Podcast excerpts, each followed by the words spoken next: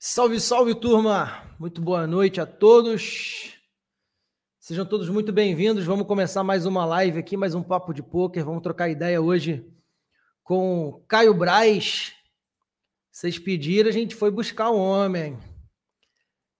Caio hoje, jogador profissional de MTT, instrutor né, e jogador do Full Poker Team. Então é um cara que tem uma bagagem aí sensacional para compartilhar com a gente. E daqui a pouco eu já vou colocar ele aqui para dentro da live de hoje. É, deixa eu só ver se está tudo certo aqui. E você que está chegando aí agora, tu já sabe da importância do teu like para a gente impulsionar organicamente o conteúdo. Mais gente acaba vendo a live, assistindo. Então, deixa o teu like aí hoje, porque Presença ilustre tem que ter, temos que bater recorde, hein? De, de likes aqui hoje. Então, o Fernando Silva já está por aí. Boa noite, Gabriel. Salve, Fernando, está sempre presente aí na nossa live. Arce Rafael também, idem, sempre presente. Toda live ele está aí com a gente. Gustavo Urano, salve, Gustavo. Boa noite, meu parceiro. Seja muito bem-vindo. Evandro Rodrigues também, aí o Evandro ele, ele já deixa ali a, às 8 horas no despertador do celular dele, todos os dias, sempre presente com a gente. Ricardo Chabu, sem comentários também. É... Então é isso, turma. Hoje a gente vai falar com o Caio, a gente tem muita coisa para trocar ideia hoje. Não vou me alongar muito aqui nessa introdução, como eu sempre dou um tempinho aí para a turma é, clicar no link e, e, e, vir acompanhar aqui, né? Hoje a gente já vai, já vou, daqui a dois minutinhos eu já coloco o Caio aqui para dentro. É, como sempre, é, deixar o, o, lembrete, né? E para vocês, amanhã a gente tem live aqui às oito da noite. Vamos falar sobre sobre Sitting Go. Então a gente vai falar aí sobre é, três habilidades aí, né? Três características que você precisa ter para tu conseguir jogar Stingô e, e ter resultado aí microlimite, sair do zero, daquela inércia ali, que é muito chato, né? E que muitas vezes incômodo. É, tu tá jogando, jogando, jogando e não sai do lugar. Então, amanhã, às 8 horas, a gente vai falar um pouco sobre isso. Beleza? É, lembrar sempre também da DM Créditos, que está aqui nesse lado aqui, né? DM Créditos, nossa parceria desde o ano passado. É, se você precisa comprar ou vender qualquer quantidade de créditos no PS, nas principais plataformas de poker online, é, fala com a DM, é o primeiro link que está aqui na descrição do vídeo. Então a DM vai fazer esse meio de campo entre você e a plataforma, e obviamente entre você, a plataforma e a tua conta bancária. Então evita aí cair em golpe, calote, essas paradas aí. No poker tá cheio, né? É...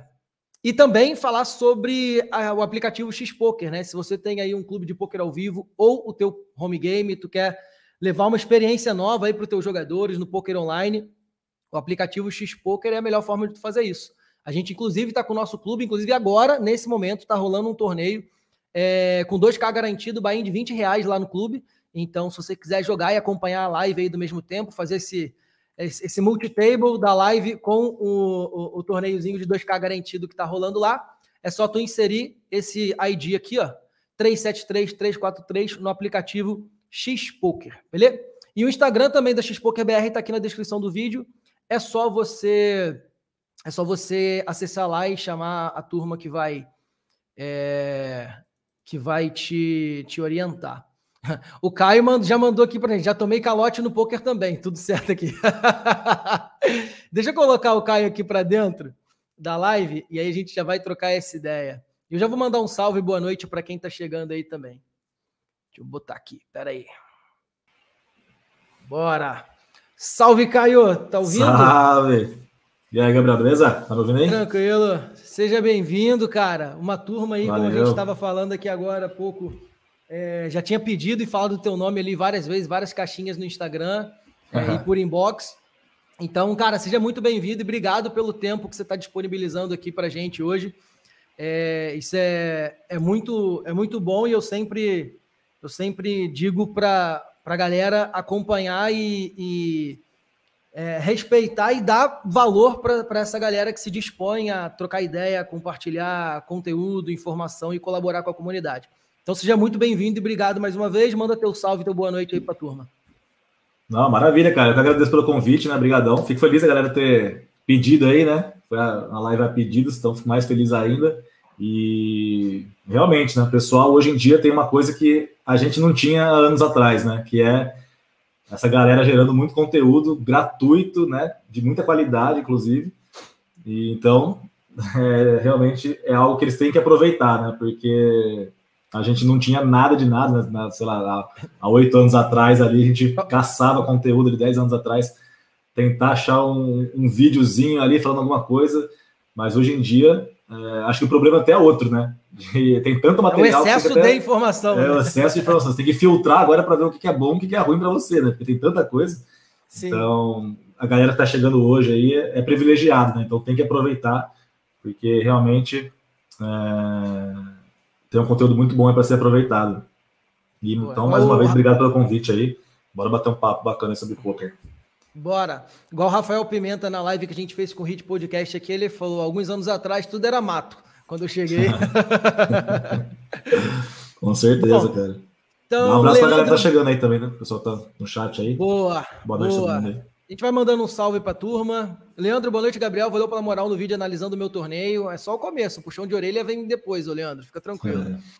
Fernando, boa noite. S. Tavares de Portugal. Aí sim, Tavares, está sempre presente aqui com a gente. É, Herbert Alves também está sempre nas nossas lives. Ismar Júnior, salve Ismar, seja muito bem-vindo. Dalvir Schutz também, nosso parceiro, nosso aluno. Salve galera, boa noite a todos. Isaías da Silva, boa noite, pessoal. Boa noite, Isaías. Ricardo Chabu, salve Caio Monstro, GL sempre. Salve. Então é isso, turma. Bora começar para a gente não perder muito tempo e, e não extrapolar, não, não bater o nosso recorde como a gente fez, como, como a gente faz com o Igor Reis. Na aula de spinning go, a gente bateu três horas, mas eu não vou tomar Ixi. três horas no tempo do Caio. vamos fazer aí, vamos passar um pouquinho aí de uma hora, uma hora e vinte, alguma coisinha assim. E eu já quero trazer aqui um assunto. É... Será que a gente consegue? Uma hora, uma hora e vinte? Acho difícil, hein? Vamos ver, vamos ver, vamos ver. É... se a gente. A gente. É muito, eu sempre trago aqui algumas, algumas ideias, algumas pessoas, e todas elas são unânimes ali em falar é, que, primeiro, nenhum resultado tipo, no poker ele vem por acaso. E e pode demorar muito para você ter um resultado ali que, porra, seja fora da curva, enfim. E uhum. lá em 2019, né, acompanhando ali a tua história, fiz até uma, uma pesquisa para ver se eu não ia errar nada é, uhum. para a gente trocar essa ideia. É, eu queria saber primeiro do impacto que teve ali é, quando tu foi, tu vascou, né, ali o, uhum. o evento do W Cup lá em 2019. Qual foi o impacto disso que teve ali para tua vida, para tua carreira? É, o que, e se isso mudou, né? Mudou uma chave ali de alguma maneira. Porque assim, até 2019 eu acho que tu jogava Sitting Go. Inclusive, 2019 Sim. ali tu foi primeiro ranking brasileiro, primeiro ranking mundial Sitting Go Single Table. E aí veio o w, w Cup, tu vai lá, segunda parada ali, pega um segundo num evento. E, e aí, como é que foi isso, cara? O que, que mudou depois disso? Cara, eu vou ser bem sincero para você. Em relação ao W Cup, praticamente não teve impacto na minha vida depois do, do segundo lugar ali, né? Por quê? Uhum. Ele aconteceu depois que eu já tinha passado por todo aquele processo do sitting goals, de ter jogado por dois anos e meio sendo deficitário, e eu já tinha reformulado tudo na minha cabeça, né? O que, que eu ia fazer depois daquilo. Eu mudei meu mindset, né? Para poder voltar a ganhar no jogo. 2019 foi o ano que eu já, já tinha passado por esse processo, sabe? De reformulação. Então, quando eu ganhei o W Cup, eu estava 100% focado, 99% focado em sitting goal. Né? Então, quando eu ganhei uh, esse segundo lugar, ganhei, né, entre aspas, fiquei em segundo lugar, que eu vasquei, né? É, a minha cabeça já estava tranquila, assim, sabe? Eu já tinha errado muito, já tinha perdido muito, eu estava em processo de recuperação ali, começando a subir o gráfico no sitting goals. Então, ali eu já tinha errado o que eu tinha para errar e eu não me não me iludi com aquele hit, não foi tão alto também, né? Foram 7 mil dólares, para mim era alto na época, mas não foi aquele big hit monstruoso. E foi exatamente no, momento que eu estava em ascensão, sabe? Então, se tinha uma hora que eu não ia errar, era aquela, porque eu estava justamente focado em sitting goal. focando na consistência, e o que viesse de outros torneios ali, de uma premiação maior, seria lucro. Então, por isso que acabou não interferindo, porque ele veio no momento certo. Talvez se ele viesse antes, teria sido, ru sido ruim, que eu queria jogar mais caro e tudo mais, mas da forma que aconteceu, no momento que aconteceu, acho que foi perfeito para mim, porque eu realmente não me iludi, e eu continuei focando em City Goal depois daquilo. Inclusive, eu acho que eu cravei, que eu ganhei esse segundo lugar, até por conta disso, sabe? Eu tava tão tranquilo, cara, focando em City ali e tudo mais, que eu nem me eu nem me senti pressionado e tudo mais, joguei tranquilo ali. E até o resultado depois também não me não interferiu, não impactou tanto assim né, nesse sentido, né? Eu realmente estava focado em sitting goal e depois que aconteceu esse resultado, eu continuei focando em sitting goal e foi justamente 2019 o ano que eu fiquei em primeiro lugar em City do Brasil e, uhum. e do mundo, nove jogadores turbo, é, justamente por causa disso. Porque depois desse hit eu continuei focando em City, que era o meu objetivo daquele ano, entende? Então eu tive muita sorte de ter tido esse meu hit, o maior da minha carreira até então, nesse momento certo, né? Que eu estava focado na consistência do City em gols. Sim, interessante tu falar isso. Então, assim, significa que e eu já vi, cara, muita gente é, caindo nesse, nesse erro, né? Pô, teve um hitzinho ali, então já vem aquela aquela aquela ilusão, pô, já vou já vou subir aqui o meu bain, já vou jogar mais caro. Isso não aconteceu. Então tu conseguiu não. seguindo o teu mesmo plano que você tinha antes do sitting go ali e não mudou teoricamente a tua a tua a tua rotina, aquilo que você pensava sobre o teu jogo naquele momento. Exatamente, cara. É, isso é, é, o que mais acontece no poker, né? A galera ter um big hit, ter um, uma premiação grande e querer jogar mais caro já. E às vezes ele não bate nem o limite que ele estava jogando antes. Ele teve um hit ali por, pelo acaso, né? Por sorte mesmo, naquele torneio e tal. Sim. E começa a jogar mais caro. E... Mas eu não estava com esse pensamento naquela época, né? Porque, como eu falei, né, já estava vindo de uma sequência tão ruim de dois anos e meio. Então, uma coisa que eu não queria era perder mais dinheiro, né? Então, para mim, não abalou, assim. Eu não aumentei os bains, só simplesmente continuei a caminhada como estava vindo antes já. Sensacional. E em cima disso, né? Tu teve o, o segundo lugar que não influenciou muito na, no, no, no, na, tua, na tua jornada ali na, naquele ano mas tu já era um jogador que tinha resultados muito consistentes em Sitingu. Então, imagino que isso tenha te ajudado demais até é, nesse, nesse W Cup em si e depois até em, em migrar principalmente para MTT e jogar exclusivamente MTT. Então, tu jogar ali short stack, jogar uma mesa ali com poucos jogadores, ICM, é, enfim, tudo, é, é, por aí mesmo ou, ou a gente fala, tá falando besteira? Porque muita gente cria essa ilusão é, de que o sitting go ali é perda de tempo, de você passar aquele momento ali, aquele processo. Eu penso uhum. diferente, como se fosse uma escola mesmo ali. Tu tá ali e vai aprender muita coisa que você vai aproveitar depois.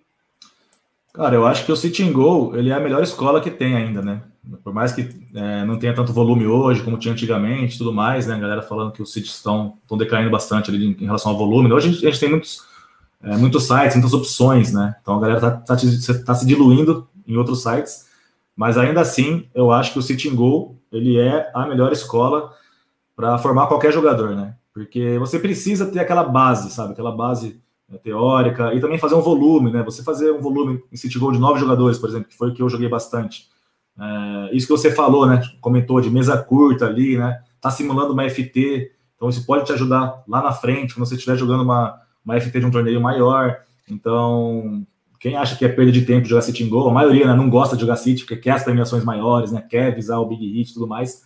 É, na minha visão, estão completamente equivocados, seria realmente o, realmente o contrário. É você fazer volume no de nove jogadores, até para você errar, né? Você jogar, fazer muito volume ali, você errar, o que você tiver que errar no sitting goals menores ali, com a, com a variância menor no torneio baratinho, no sitting goal baratinho, porque quando você está começando, está no processo de, de evolução ainda, cara, você tem muito que aprender, você vai errar muito, né? Então é melhor você errar no City Goal baratinho do que errar no MTT mais caro lá, né? Com field gigantesco.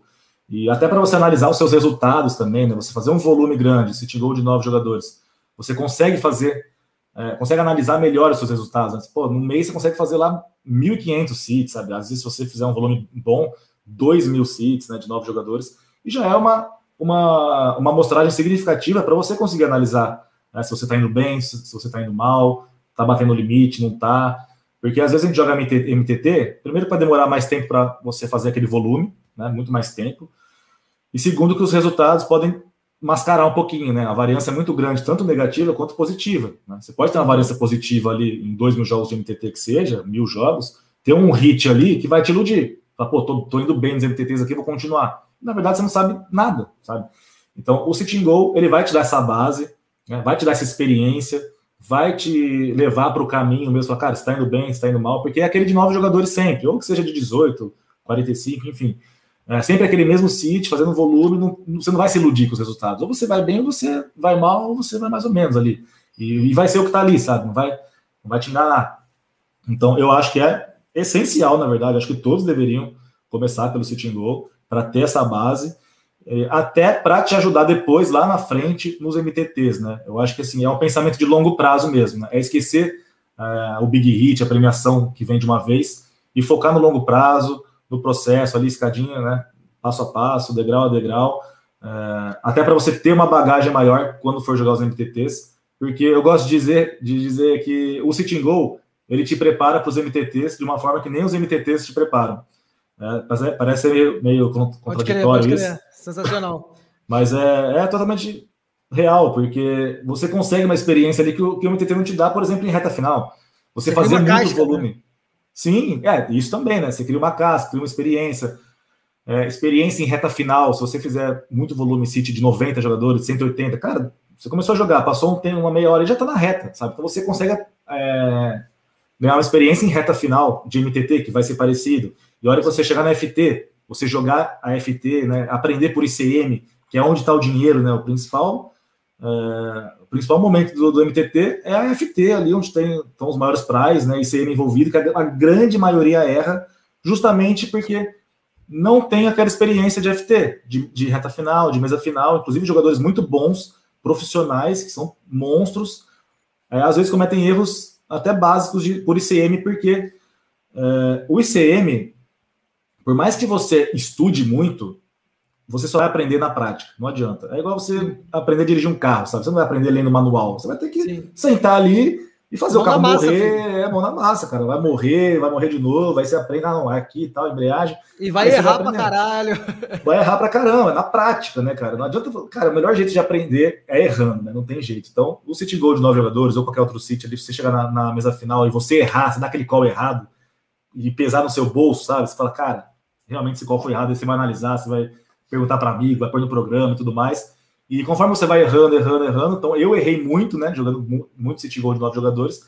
Então, esses dois anos e meio que eu joguei, que eu errei bastante por ICM, inclusive, hoje eu já não erro mais, né? Dificilmente eu vou cometer um erro muito, muito, gra muito grave por ICM numa mesa final de torneio grande, né? Então, hoje eu me sinto muito mais preparado para jogar uma reta final de MTT e até mesmo uma mesa final é...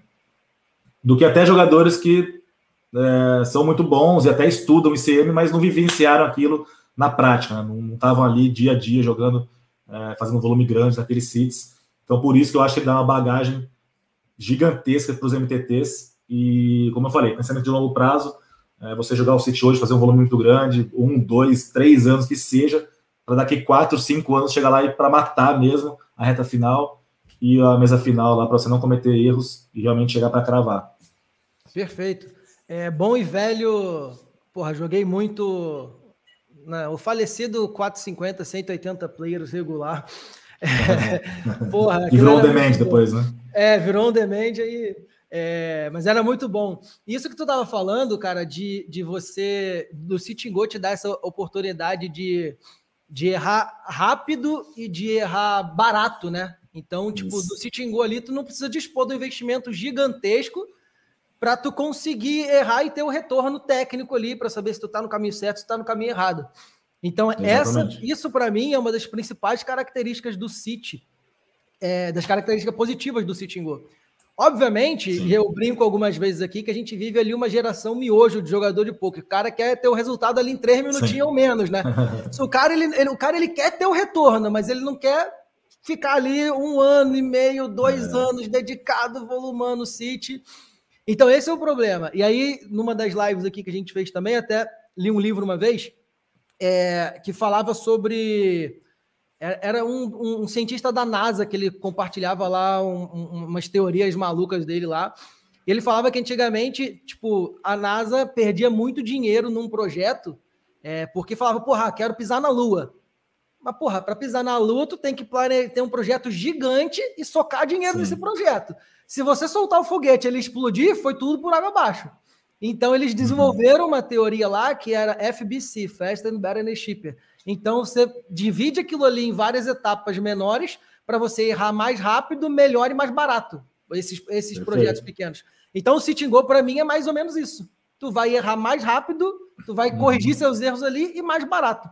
Então, para quem acha que é perda de tempo, velho, eu, eu discordo completamente. Todo mundo que vem aqui caminha nessa linha. Eu, isso, cara, me arrisco dizer que a grande maior parte dos jogadores de pôquer hoje de MTT começaram pelo Sitingu.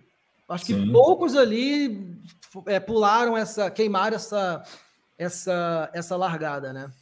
Ah, é até legal você falar desses jogadores, né? Ah, grandes jogadores de hoje começaram no Sitting Goal, porque a gente vê muito, hoje a gente vê muito resultado, mídia, né? Aparecendo de grandes jogadores, né? Grandes resultados de grandes jogadores. A galera olha e fica abismado e quer, quer aquilo também. Quer se você olhar para trás, é isso que você falou. O cara começou jogando Sitting Goal há 10 anos atrás, cara. 10, uhum. 10 12 anos atrás. Foi a trajetória, até ele chegar ali onde ele tá, ganhando esses resultados com consistência no MTT, cara, foi de muito suor, muita batalha e, muito, e errando muito lá no Sitting Goals lá atrás, né, cara?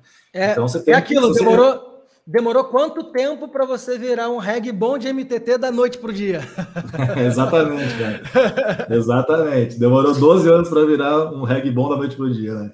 Porque ninguém vê essa caminhada do cara lá, lá de trás até ele chegar aqui, né? Então não adianta você querer fazer o que o cara faz hoje, né? Você tem que fazer o que ele fez há 10 anos atrás, sabe? Foi aquele trabalho de formiguinha lá, errando, ganhando experiência nos baratinhos lá para daqui 5, 10 anos você tá lá onde, onde ele chegou também, né? Não tem Exatamente. jeito. O Herbert falou que no, no teu free roll ele que cravou aí, ó. Aí sim, Herbão. Ela fez um free roll lá de, de estreia na live, né? Da, da Twitch, Boa. agora fazendo Twitch também, né? Boa. Depois tu. Qual, qual que é a Twitch lá? twitch.tv barra. Caio Underline Brás Underline SP. Caio Underline Braz Underline SP. Segue lá, turma. Inclusive, hoje a gente está fazendo um teste, a gente está transmitindo também automaticamente pela Twitch. É, falando em free roll, domingo vai ter free roll 10k garantido no nosso clube lá, X-Poker. Então, 10k garantido, free rollzinho. Quem quiser disputar, puxar uma, uma premiação, pode mudar aí a realidade. Tu Como é pode é dar é? um garantido? BR. 10k, entrada gratuita. 10k garantido? 10k é o free roll. E aí vai ter o rebuy ou adion. A entrada para todo mundo é gratuita, Entendi. mas o, o, free roll, a entrada é gratuita para todo mundo. E aí rebuy ah. adion vai ser de 20 reais, eu acho, se não me engano, também é acessível, bem, bem Legal, pô, top. Então, 10k, o clube tá aqui em cima. É, mandar um salve pro meu parceiro Shake, Salve, Grande, salve, velho. Tamo junto. Uhum. Obrigado pela presença. E tá dizendo que Caio, Caio Aranite é até de live. é,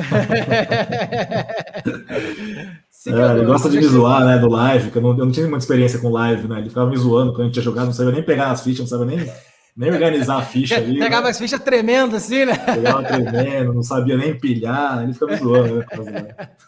Um abraço pro Sheikola, meu parceiro. Boa noite, Paulo Roberto.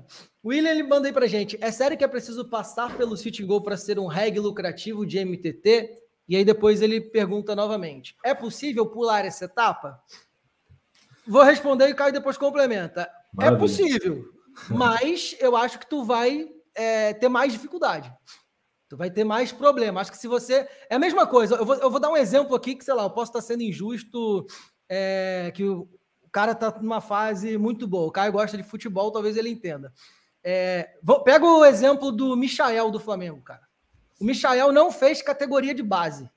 Então tem muitas jogadas ali do Michael que ele precisa finalizar, ele precisa tomar uma decisão correta e ele toma a decisão errada, ele erra os fundamentos do jogo, do jogo ali que ele não teve, velho. Então, se você se ele passasse aquela categoria de base ali, mirim, não sei o que, juvenil, juniores, com certeza ele chegaria mais preparado nesse momento. Então, a analogia que eu faço é mais ou menos essa. Exatamente. Manda bala, Caio. Cara, você falou perfeito, cara. Você chegar mais preparado, né? Então, assim, as pessoas querem pular etapas, né? Adiantar o processo. Só que elas não sabem que, na verdade, elas estão atrasando o processo delas. Porque se você tiver calma, paciência, ir ali focado no sitting goal, fazer o processo ali passo a passo, ganhar experiência, como a gente falou até agora, daqui cara, que seja cinco anos, sabe? Você tem que pensar em longo prazo. Você não quer o poker pro resto da sua vida, viver disso? Então é daqui cinco anos que você vai começar a realmente ganhar dinheiro mesmo e, e ganhar mais, né? Porque você vai passar por esse processo, é, vai ser mais um pouco demorado, parece que vai estar tá atrasando um pouco, mas é dar um passo atrás agora para dar dois lá na frente, né? Porque daqui cinco anos, três, aí cada um vai ter o seu tempo, né? depende da dedicação de cada um tudo mais. Não tem uma data, né? É, não tem. Eu só dando um exemplo aqui de um tempo, né? Um longo prazo. É, daqui um tempo, quando você chegar é, jogar MTTs mesmo, que você quer, você está realmente preparado para jogar aquilo, para ganhar muito mais né, do que você ganharia se você adiantasse essa etapa do sitting goal, por exemplo, né? Então, hoje eu jogo só MTT e eu estou ganhando muito mais, com certeza, do que eu ganharia se eu tivesse já começado em MTT há seis anos atrás, sabe? Eu poderia estar sendo lucrativo hoje, realmente, poderia ter dado certo. Mas eu tenho certeza absoluta que não teria dado tão certo como aconteceu, sabe? De eu ter lá ficado quase três anos perdendo, passando por esse processo, depois comecei a ganhar no Sitting Goal, ganhei muita experiência, é, essa bagagem que a gente falou, né, de reta final de FT, e hoje eu jogo MTT, cara, com a confiança lá em cima, chego para matar mesmo, para cravar, e, e agora eu, eu, eu colho muito mais os frutos pelo que eu plantei durante esses seis anos, sabe? Então é você, se você tiver esse pensamento, né, cara, pô, se eu, se eu for passo a passo agora, daqui tantos anos eu vou ganhar muito mais do que se eu querer pular alguma etapa agora e chegar lá igual o Michael, na hora do vamos ver, pô, dar uma canelada ali porque ele não tem um fundamento básico, sabe? Ele vai fazer um gol aqui, outro ali, mas não vai ser aquela coisa de deslanchar e você realmente ganhar muito mais do que se você quiser adiantar esse processo, etapa. Sim, exato. Michael, nada contra. Eu sei que tu tá assistindo a live agora no vestiário, que daqui a pouco a gente vai meter uns 8 a 1 no, na Copa do Brasil. Fica tranquilo, beleza? Aliás, você ficou feliz com o jogo ontem, né? São Paulo e Vasco, e você e eu ficamos felizes, né? Aí, ajudou todo, aí ajudou todo mundo. Só para complementar o raciocínio aqui, para ficar um pouco mais claro. Imagina que você, quem fez a pergunta, eu não sei, não sei quem fez Foi o William, tá aqui, ó. William, né? Imagina que você, William, é, joga, queira pular essa etapa e jogue MTT direto, que você quer já adiantar o processo e tudo mais. Aí você consegue ser lucrativo, consegue evoluir e tal. E daqui três anos, você está jogando uma BI 20 com 10% de ROI. Você bate o limite, você é lucrativo, beleza. Só que você tem 10% de ROI. Imagina que você vá aos poucos, se tingou e tudo mais, você demora um pouco mais para atingir o ABI 20 dos MTTs, ao invés de 3 anos, você demora 5. Só que você chega lá no ABI 20 do MTT daqui 5 anos, tendo um ROI de 50%. Cara, você está ganhando quatro vezes mais. Então você vai passar um período um pouco mais complicado ali depois, só que a partir dali, do quarto, quinto ano, você vai ganhar muito mais dinheiro que vai compensar, muito, vai compensar essa perda, entre aspas, que você teve antes. E que se você não fizer isso, vai ficar eternamente nos 10%, 12% ali, porque você não vai, né, vai ser o Michael ali que não vai conseguir evoluir tão rápido mais, porque você pulou algumas etapas. Então, é mais ou menos por aí, cara. Você demorar um pouco mais para depois ganhar uma grana muito maior, porque na verdade o que a gente quer é ganhar mais dinheiro no poker, né? Sim. Então você realmente é, atrasa, entre aspas, o processo para lá na frente compensar é, essa perda depois e, e, e lá para frente ganhar muito mais. Pensar o Sentigol, é, né, colocando aí um, em poucas palavras, como investimento também, né? No teu próprio jogo ali, Sim. que você vai conseguir Ricardo manda aí, City é a base de tudo no poker. Acho que a base de tudo no poker é jogar também, né? É... Mas vamos lá. Vamos, a gente tá puxou aí até o, um gancho do, do Michael para o futebol e, e, até pegar um gancho nisso falando sobre tipo ter interesse por jogos e por competição, por ser competitivo.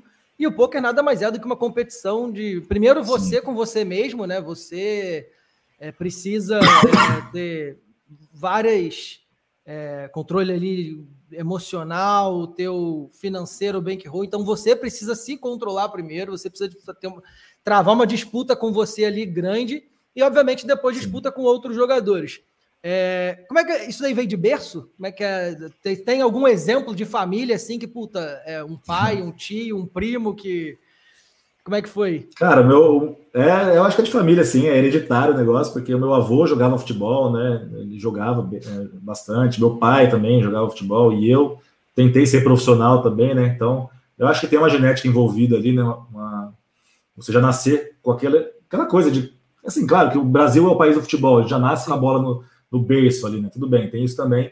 mas eu realmente amava o futebol, né? Eu queria de verdade ser jogador. Até os 18 anos eu tentei, né? Joguei em categoria de base, de alguns times da região aqui, é, de Campinas e tal. É, mas eu sempre tive isso comigo, essa competitividade, né? Não só futebol, mas qualquer jogo que tinha, cara, eu, eu queria ser o melhor, assim, eu era muito competitivo é, na escola, né? Qualquer esporte que tinha, não só esporte, mas outros tipos de jogos também, de tabuleiro, qualquer coisa eu queria sempre ganhar, né? Eu odiava perder. E, e o poker, cara, ele é um, é um jogo muito competitivo e que não depende só de você, né? Então ele acaba sendo um desafio ainda maior, né? Porque imagina uma pessoa que não sabe perder, né? Que era o meu caso, eu realmente não sabia perder, assim, entre aspas, né? Uh, eu sempre queria ganhar.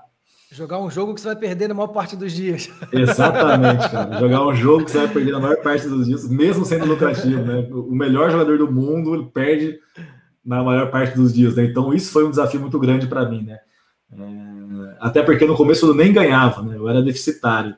Então aquilo foi realmente um desafio para eu provar para mim mesmo que eu, sim, eu era capaz, sabe? Eu queria dar a volta por cima ali e provar que eu era lucrativo no jogo, mesmo com todos esses percalços, né? De você perder mais do que ganhar. Eu não sabia disso lá no início. Então, o poker, ele, eu, eu, eu posso dizer que ele me ensinou a perder, sabe? Ele me ensinou a perder até nos outros, nas outras áreas, né? Os outros esportes que eu realmente é, não aceitava a derrota, sempre queria ganhar. Acho que isso é bom, né? A competitividade. Mas o poker me ensinou que, cara, não é sempre que a gente vai ganhar, vai ter altos e baixos, e assim funciona mesmo. Não só no esporte, mas na vida, né? A gente passa por momentos ruins durante a nossa vida, né? Tem perdas e tudo mais. E eu acho que o poker ele consegue trazer isso pra gente, né? Essa experiência, até emocional, né? Em relação aos outros esportes e a nossa vida pessoal, profissional, enfim. Perfeito. O William falou: perfeita colocação, valeu pela visão. Então a gente já tem aí uma meta concluída aqui na live de hoje. Fazer o William entender que City Go não é perda de tempo. Isso cai muito, vou deixar até a indicação aqui, eu sempre indico o podcast lá do, do Rafael Pimenta e do Murilo, que teve um episódio deles, é, um dos últimos episódios, que se chama Vendedores de Ilusão. Então, tipo, como que a mídia do poker é. muitas vezes acaba iludindo o cara que está chegando ali, né? É o famoso assistir a ESPN, ver aquele monte de dinheiro na mesa e vai falar, caralho, é. vou jogar poker, né? Então, então é isso. Não é tão simples quanto, quanto parece. Questão de, de competitividade aqui, aqui em casa é até engraçado, que a gente porra, vai jogar qualquer tipo de jogo, velho.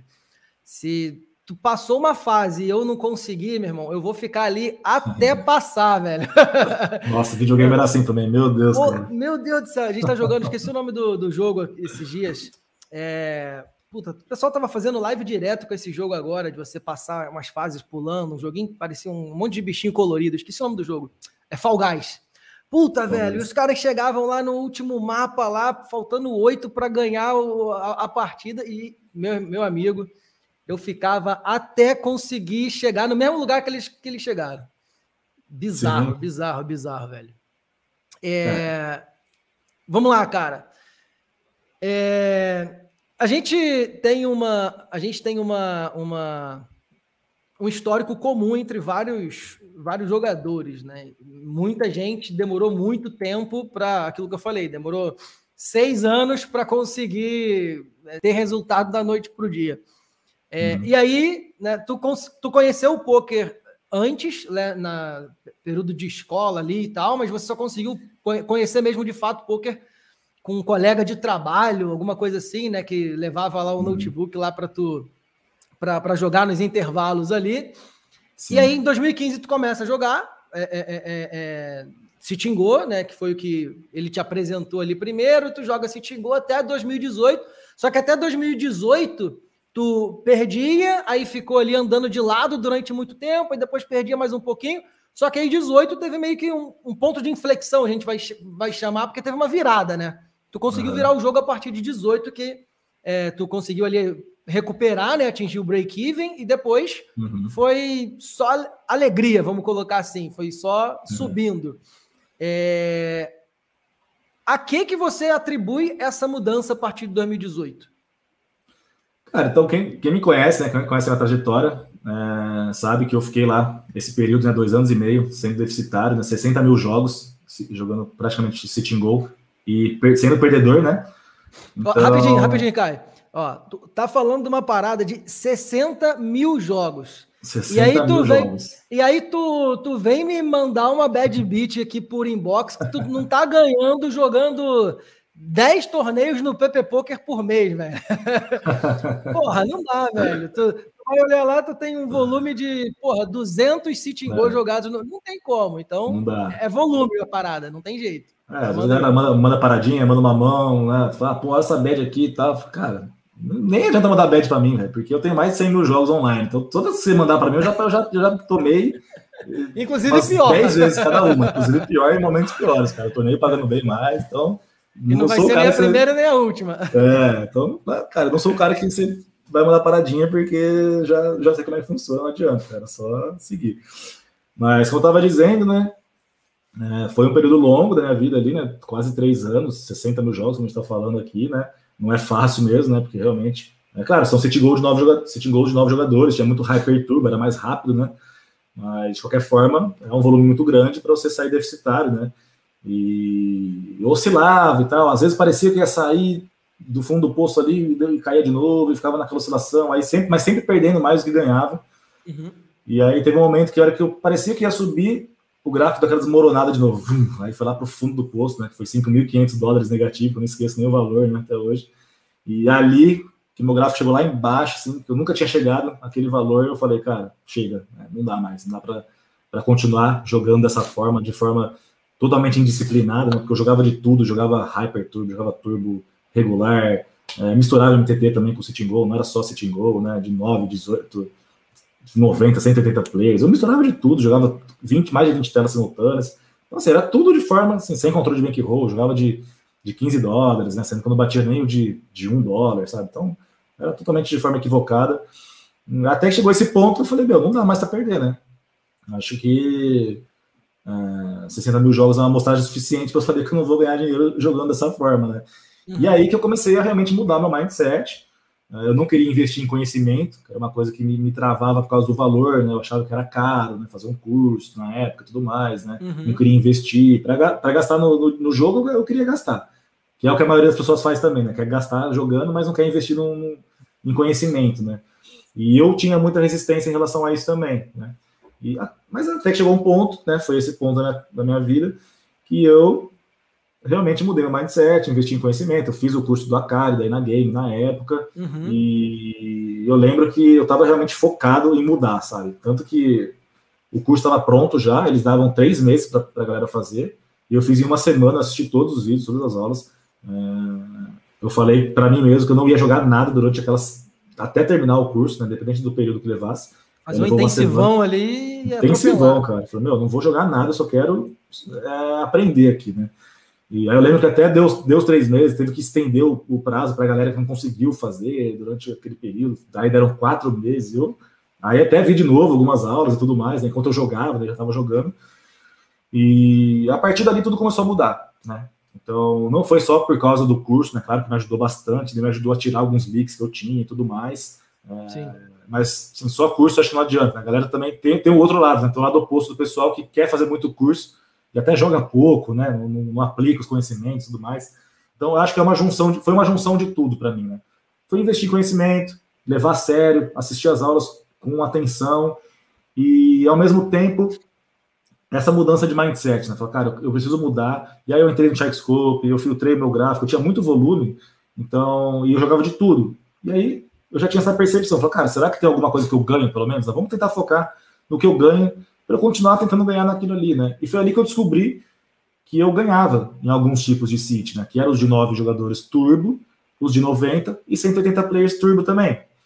E até ganhava bem, assim, consideravelmente bem, sabe? E o que estava me matando era os Hyper Turbo. Então já, já tirei os Hyper da, da minha grade, não joguei mais Hyper Turbo, que a variância é gigantesca mesmo. E aí eu comecei a jogar só o que eu sabia que eu ganhava.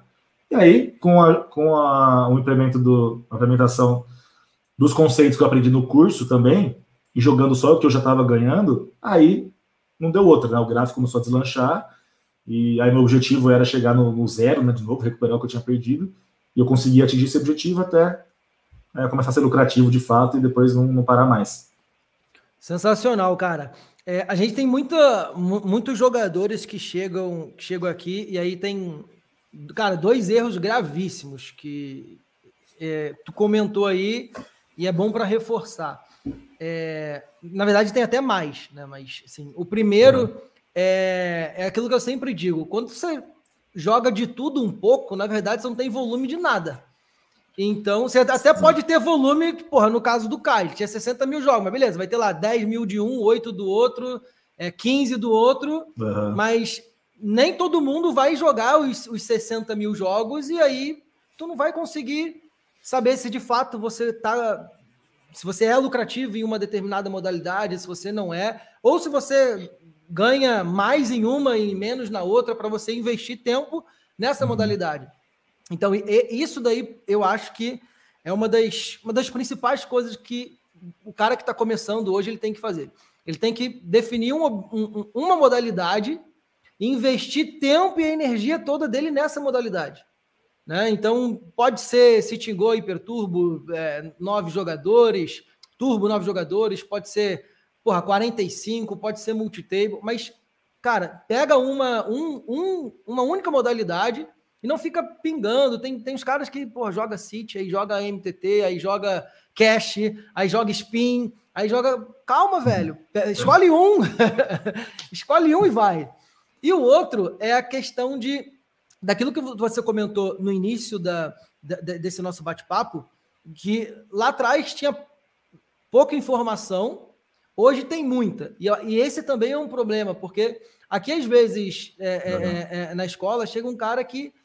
Gente, eu vou trocar ideia com o cara, ele já fez todos os cursos que você pode imaginar, do Brasil e do mundo. E ele uhum. continua nessa, cara. É uma. Eu falei, calma, velho. Você já pegou um desse, um, só um. Escolhe um desse estuda tudo e aplica. E aí você vai ver, o cara ele não terminou nenhum do início ao fim, ele não fez nenhum do início ao fim. Então isso é um problema, cara, gigantesco. É, é, é, é a falta de, de, desse, desse foco, né, desse objetivo, tanto em Sim. escolher uma modalidade e jogar, tanto quanto você comprar um curso e se você comprou é porque você está confiando naquele método. Então uhum. confia e aplica. Se você não aplicar, não vai funcionar. Então, reforçando Exatamente. isso que tu, que tu falou, que é extremamente importante, velho. Não, com certeza, cara. E eu, até gostaria de ressaltar isso que você falou, né? Porque é realmente muito importante você realmente é, ter é, ser específico, né? Ter um, um, um, tipo de modalidade específica, não sair jogando tudo, né? Sitting Goal, MTT e Cash ao mesmo tempo. E até mesmo dentro do Sitting Goal, né? Porque eu joguei é, os Cities de forma indisciplinada, eu jogava de tudo, né? Turbo, hyper, regular, de 9, 18, 70, como eu falei.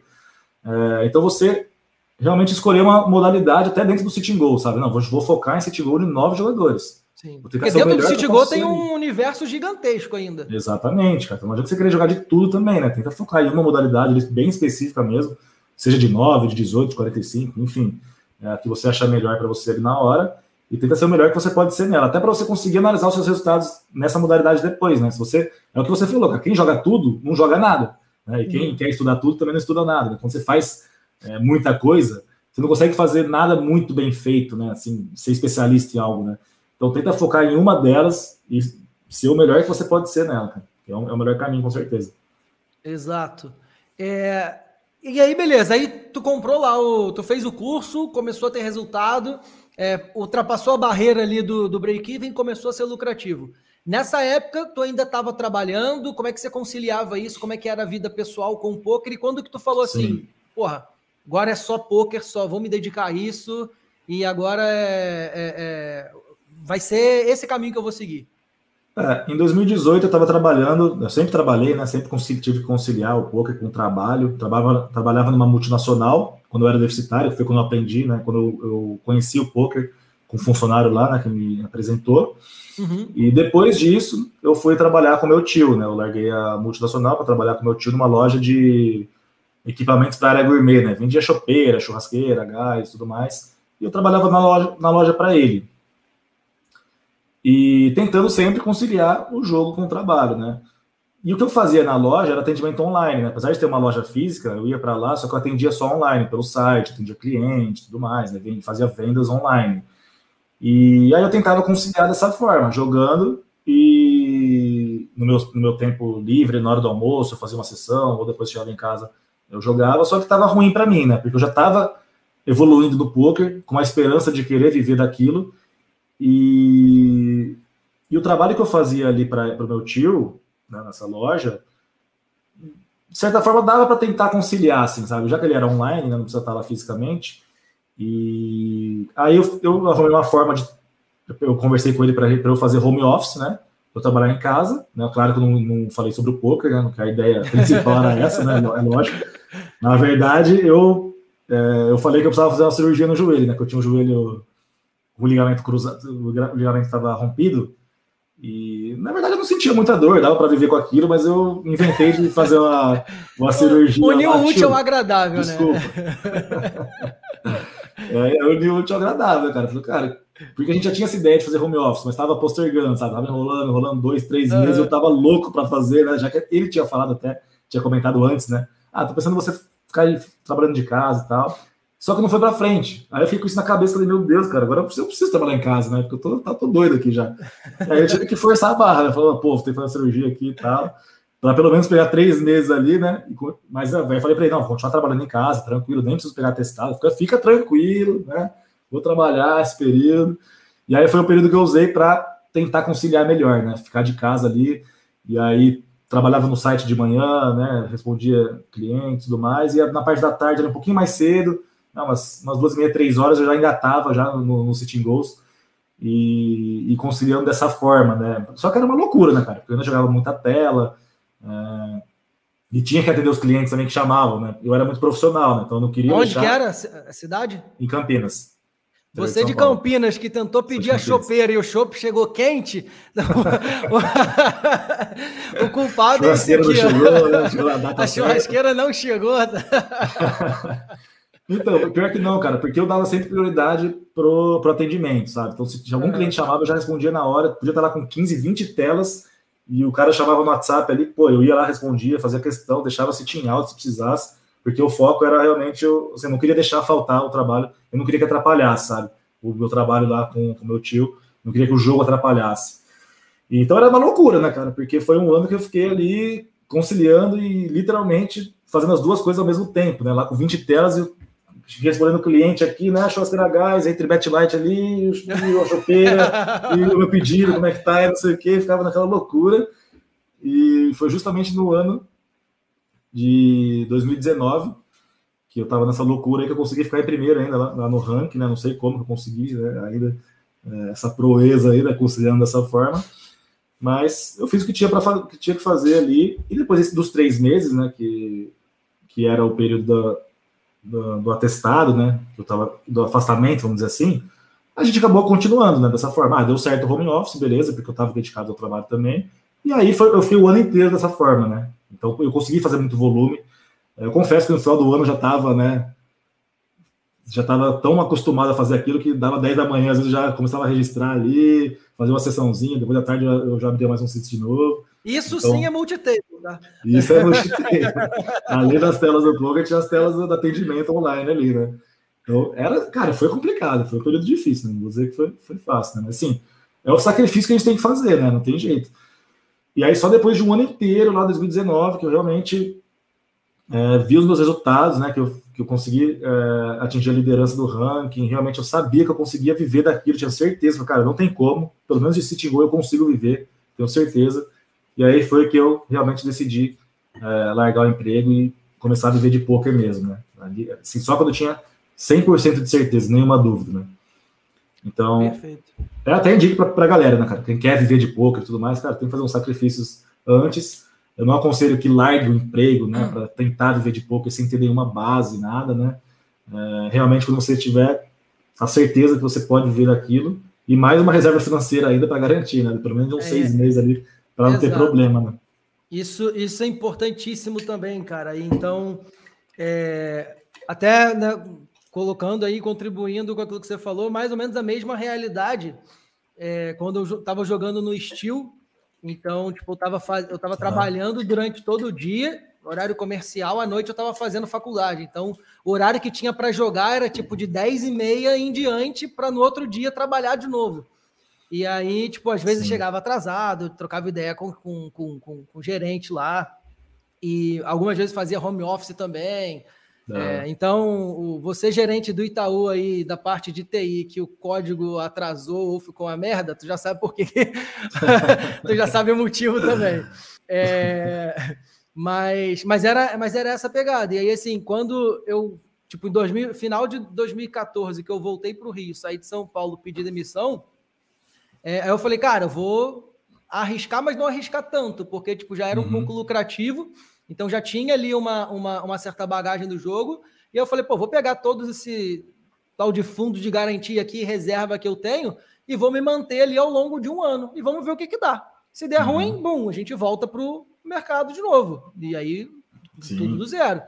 Então, tem algumas pessoas que chegam nessa e falam, pô, vou é, largar meu emprego para poder jogar poker. Não, velho. Não é, não é assim que funciona a parada. Então, primeiro tu começa a ganhar uhum. no poker, cria ali uma base sólida e depois tu pensa nisso. Não, tu é. não vai largar para se dedicar sem ter uma mínima garantia ali que tu, Sim. Que tu vai conseguir bater aquilo ali.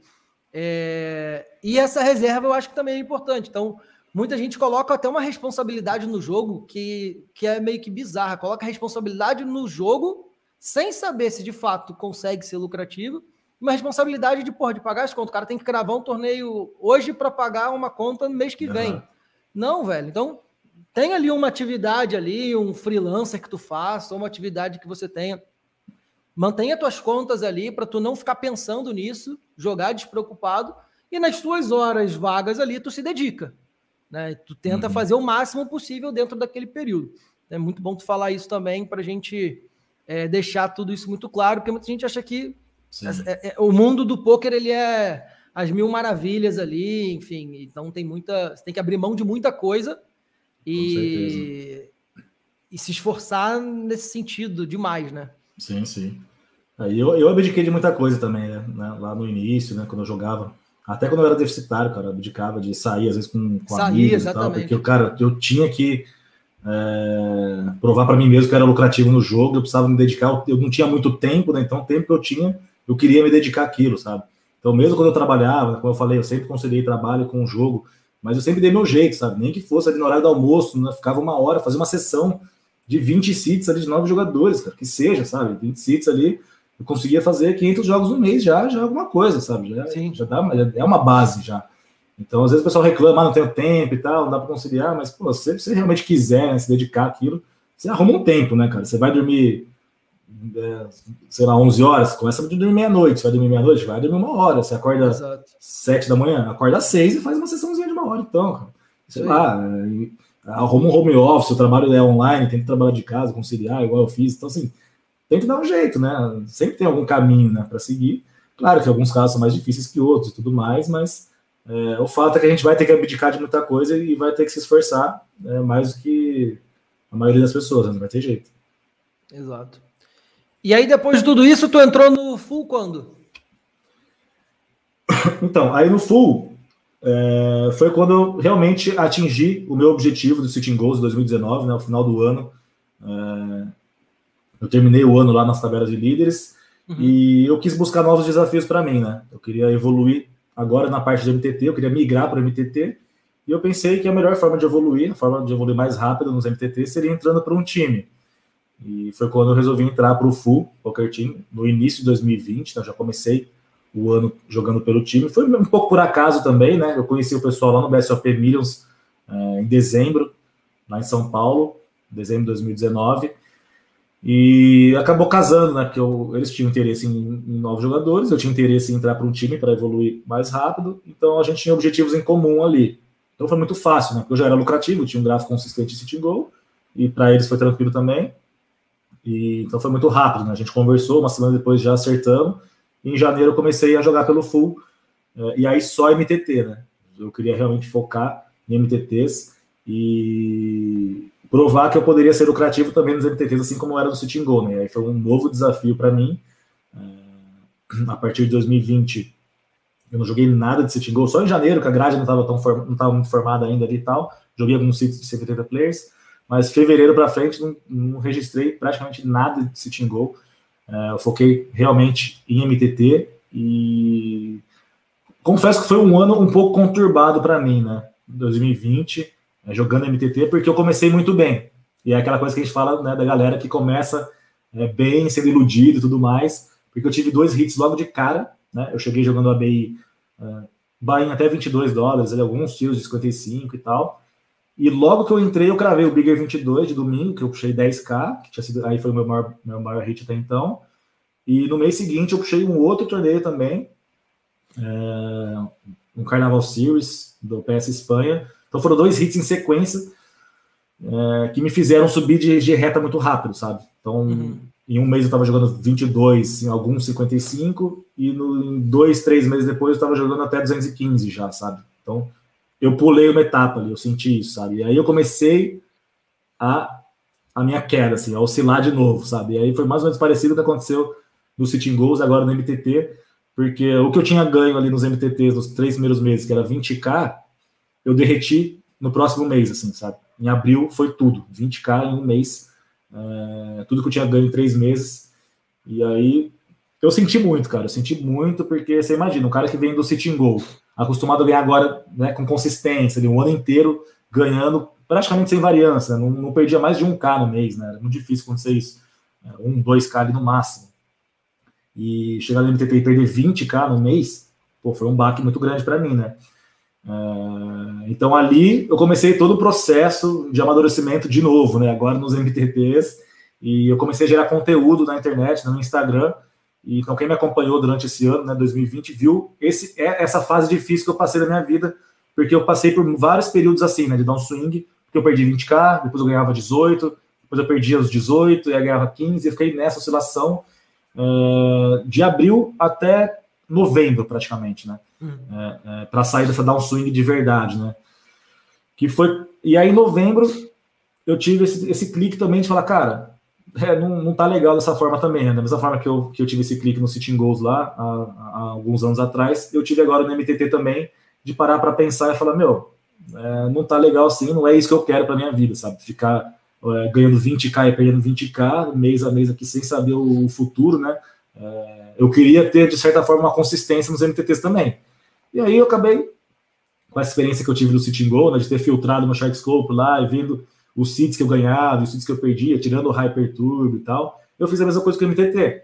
E, cara, deixa eu filtrar agora os MTTs que eu realmente eu sei que eu bato muito bem, porque eu quero diminuir minha variância agora no caso dos MTTs, né? Não quero ficar jogando tão caro, por mais que o time me libere a jogar mais caro, aí eu passei a perceber que o jogador tem que ter é, essa autoanálise sobre o jogo dele, essa autocrítica, e, e ele falar, cara, beleza, o time me libera, mas não é o meu momento ainda, sabe? Eu não tô, talvez até esteja preparado tecnicamente, o time confia uhum. em mim, mas psicologicamente eu não estava nem um pouco preparado, cara, para pegar down swings de 20 mil, que era normal para o ABI, jogando Sim. 215. É normal perder 20k, tranquilo mesmo, assim. Até muito mais do que isso, na verdade. E eu sabia que eu podia perder mais do que isso. E eu sabia que eu não tava, também sabia que eu não estava preparado para passar por isso ainda. E aí que eu fiz aquele processo, né, de filtrar ali os, os jogos que eu realmente sabia que eu batia. É, e aí eu entendi a importância de, de, de, fazer uma seleção de torneios, né? Você realmente jogar os torneios que você bate melhor o field e não sair jogando de tudo, né? Como eu fazia no Sitting Go. E acabei fazendo no MTT também, cometendo o mesmo erro de querer jogar tudo que tinha no ABI ali, né? Até 215, vou jogar tudo que tinha. E não é assim que funciona. Tem os torneios que você bate mais, às vezes o cara é melhor em regular, às vezes é melhor em turbo, ou em nocaute e tudo mais.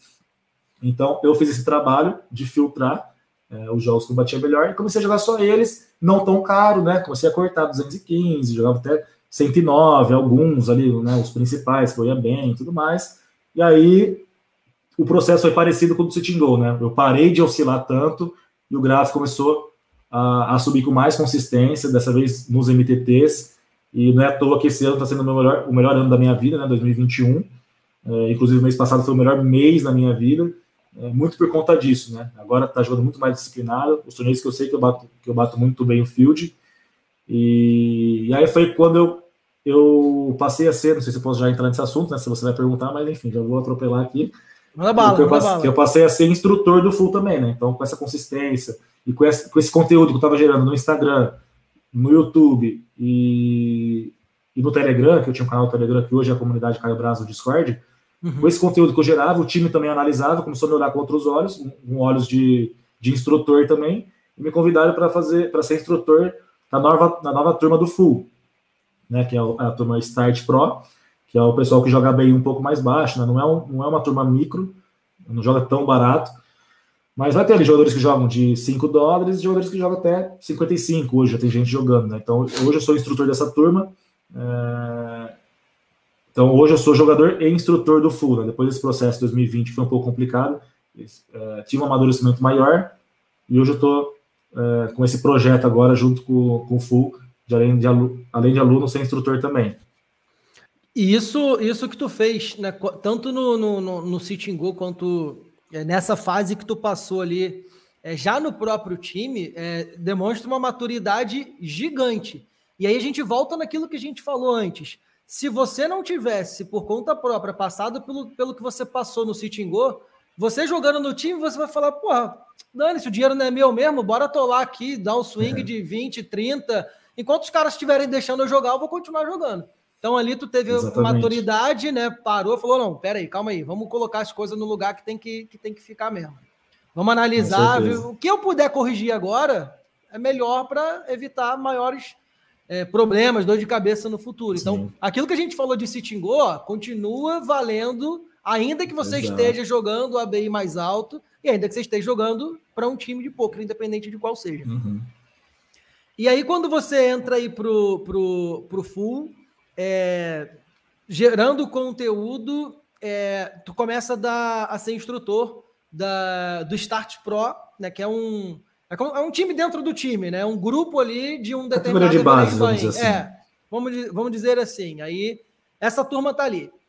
E isso daqui que a gente que a gente faz, eu, eu comecei a fazer tem, tem, tem até pouco tempo. E eu gosto dessa, dessa troca de ideia, porque muita gente acaba meio que se inspirando e pegando é, coisas que você fez e aplicando ali na, na, na, no dia a dia, né, na, na carreira e tudo mais. E aí, em cima disso, duas perguntas. Primeiro, uhum. é, dessa, sobre, sobre rotina né, do, do, do time é, é, e tudo mais. A primeira, como que é hoje para você? Provavelmente você tem uma. E aí, mais uma ilusão que, que, que a, a ilusão do mundo do poker, né? Não, o jogador de poker faz ali teu próprio horário, tem liberdade, não sei o quê. Uhum. É verdade até a página 2, né? Se você não tiver uhum. uma rotina ali, não vai chegar, né, velho? Sim. E aí, a gente. Primeiro, então, a primeira pergunta é essa. É, quando, o dia que você começa a trabalhar, tu chega lá no final do dia, você fala, porra, esse dia aqui, esse dia foi do caralho. Fiz tudo aquilo que eu tinha para fazer, hoje eu trabalhei bem. Como que é o início do dia ali? Primeira hora do dia, primeira hora de ali antes do grind ali, o que você faz nessa tua rotina? E aí a segunda pergunta, para emendar uhum. nessa daí. Tá. Como que é ter um xará meu, Gabriel, como teu parceiro de grind aí, onde você tem que misturar rotina de jogador, de instrutor, paternidade e mais um monte de coisa.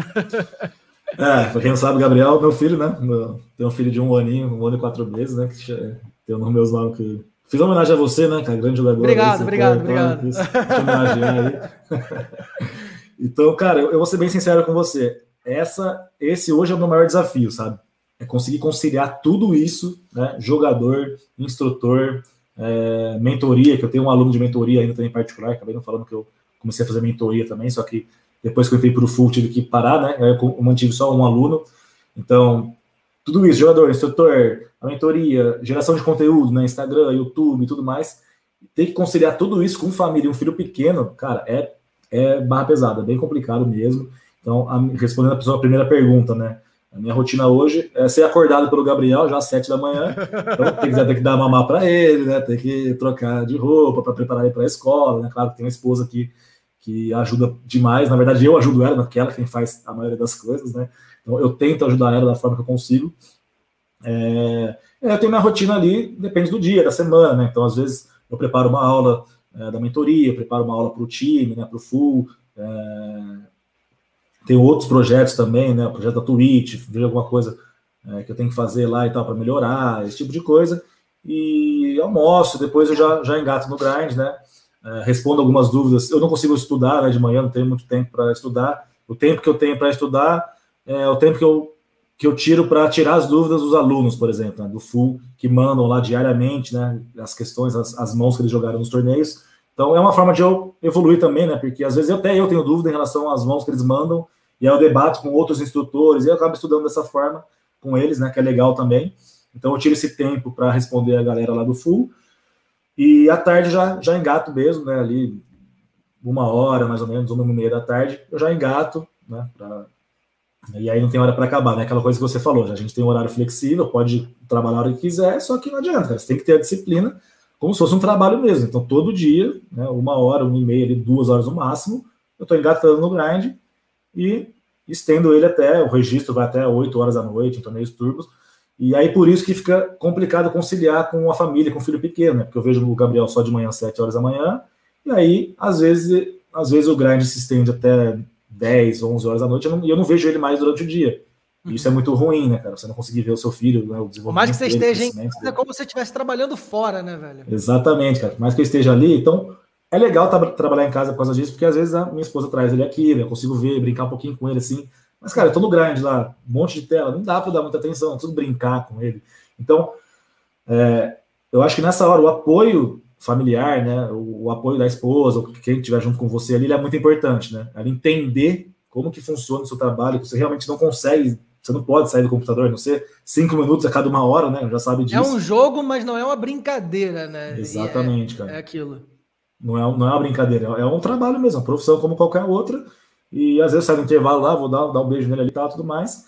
É, mas a gente sabe que não, eu não consigo dar, é, disponibilizar o tempo que eu gostaria. E ela sabe disso, ela entende isso e ela me apoia também, né? Ela acompanha o meu trabalho, ela sabe como funciona, ela sabe como funciona o poker mais do que muita gente que é fora do poker, né? Esse negócio de variância, longo prazo e tal. O pessoal não, não consegue entender, às vezes não quer entender, né? E a minha esposa entende isso e ela sabe que eu tenho que estar lá todo dia grindando, que eu não tenho hora para sair. Então, esse apoio é muito importante. E aí eu tento conciliar dessa forma, né, cara? Como eu falei, hoje é o maior desafio, né? Eu queria ter mais tempo para eles. E a gente acaba tendo que fazer uma. Eu tive que fazer uma agenda, assim, falar, cara, não agenda, mas pelo menos tirar um dia da semana para a família, sabe? Não, eu preciso conciliar Sim. aqui de alguma forma, é, já que eu jogo todo dia, domingo, é, é não dá para cortar também, dia sagrado do poker. Então, sábado, a gente combinou que é família, sabe? Não, eu não vou trabalhar, não vou fazer nada. Claro que é impossível não, não fazer acaba nada. não, não, te, não conseguindo, é. né? É, porque o aluno manda uma coisa, uma coisa urgente ali e tal, tem que fazer no time, aí online ali você acaba trabalhando e tal, mas eu não vou jogar no sábado, né? Então, é, acaba tendo que ter essa, essa conversa, né? Acho que a conversa é importante para não ter um problema futuro depois, né? o futuro lá na frente, né? Então acho que isso é muito importante ter, ter tudo bem esclarecido e o apoio familiar também para tentar conciliar da melhor forma possível, né? Que é o que eu faço hoje. Quando teu filho nasceu, tu, tu bateu aquela dúvida, falou, cara, ali agora, velho. Que responsa ou foi uma parada que você foi, foi tu levou com naturalidade assim? Cara, na verdade me motivou, sabe? Porque agora eu tinha, eu tinha realmente um motivo para levar tudo a sério, né? Uhum. Então, já que eu queria viver do poker mesmo, é... inclusive quando ele nasceu, cara, eu tava jogando um evento live, que eu tava disputando um rank lá no H2 de Campinas, né? E dava uma bolada pro primeiro lugar, e eu já, já sim, era na semana que ele ia nascer, sabe? E a esposa Caralho. entendeu também, eu tive que é, ir lá e tal, voltar de madrugada, na primeira noite tudo mais, é, porque eu realmente estava focado em levar o poker a sério é, claro, se não tivesse o ranking lá e tudo mais, eu nem, nem iria jogar. Se fosse uma diversão, não iria, claro. Mas é que eu já estava é, acumulando pontos para ganhar uma, uma grana lá. E no fim veio a pandemia, acabou que não, não deu muito certo, mas enfim.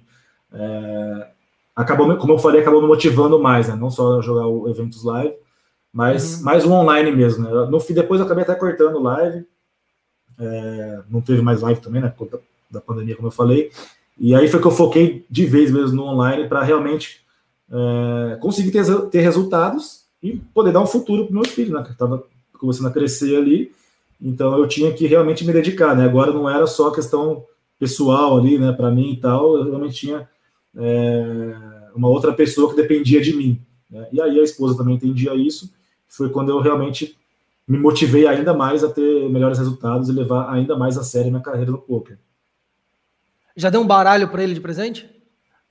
Cara, baralho não, mas tem, o Full mandou umas fichas, né? Com o login do Full assim. E assim que chegou, eu abri assim, ele já foi lá, né? Com a carinha assim, ver. E no fim ficou para ele, cara. Eu nem consegui, nem, nem peguei as fichinhas, tá lá nos brinquedinhos dele lá. Ele brinca. ele acabou ficando para ele, né, de presente, com as fichinhas, mas vou pegar depois, pelo menos umas duas para deixar aqui, para não perder, né? E só para complementar o que eu estava falando, além do jogo, aí que eu tive esses outros projetos também, né? A ideia dos outros projetos, né? fazer tweet, né? A mentoria, a mentoria, é, ser instrutor do time também, pô, aceitei na hora, porque eu queria gerar uma outra renda que não dependesse somente do poker também, para assim, apesar de eu saber que eu era lucrativo no longo prazo, para não depender de uma renda variável, sabe? Você ficar lá dois, ficar ali dois, três meses sem ganhar nada, então isso me motivou também a buscar outras fontes de renda e tudo mais, né? Que, que naquele momento era importante para mim também. Isso também, isso é essencial, cara. É... E, e, e, por, e aí, de novo, a gente, aquilo que a gente já falou antes é, se torna. A gente volta a bater nessa tecla de novo. Então, o poker, tu não pode colocar uma responsabilidade nele é, de ter um ganho imediato e que ele vai resolver um problema teu que você está passando, entendeu? Então, é, para tu ter o, o, aquilo que você quer atingir seus objetivos no poker, você precisa ter tranquilidade. E tranquilidade financeira, Sim. obviamente, é primordial.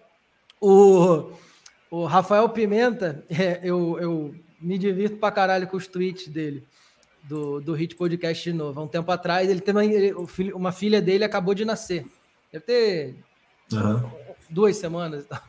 E aí ele falando que não consegue dormir, que acabou não tem mais uma noite de sono. Aí o tweet dele.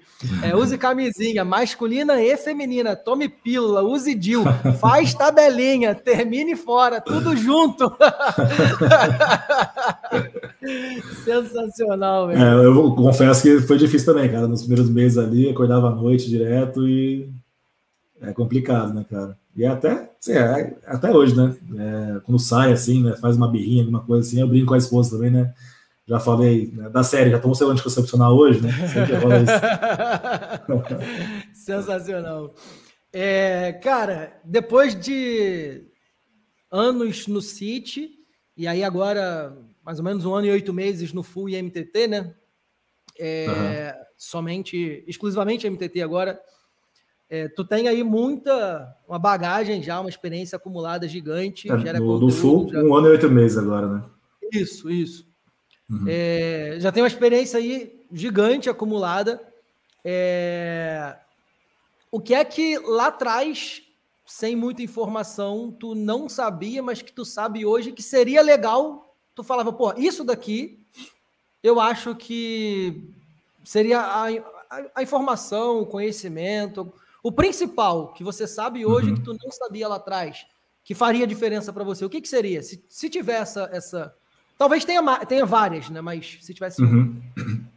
Cara, é difícil dizer, porque assim, a maioria das coisas é, a gente aprende errando, né? Então, se hoje eu tenho uma experiência e sabedoria maior, é, foi por ter errado muito no passado, né? Então, tudo que aconteceu de bom e de ruim foi importante para que eu me tornasse a pessoa que eu sou hoje, sabe?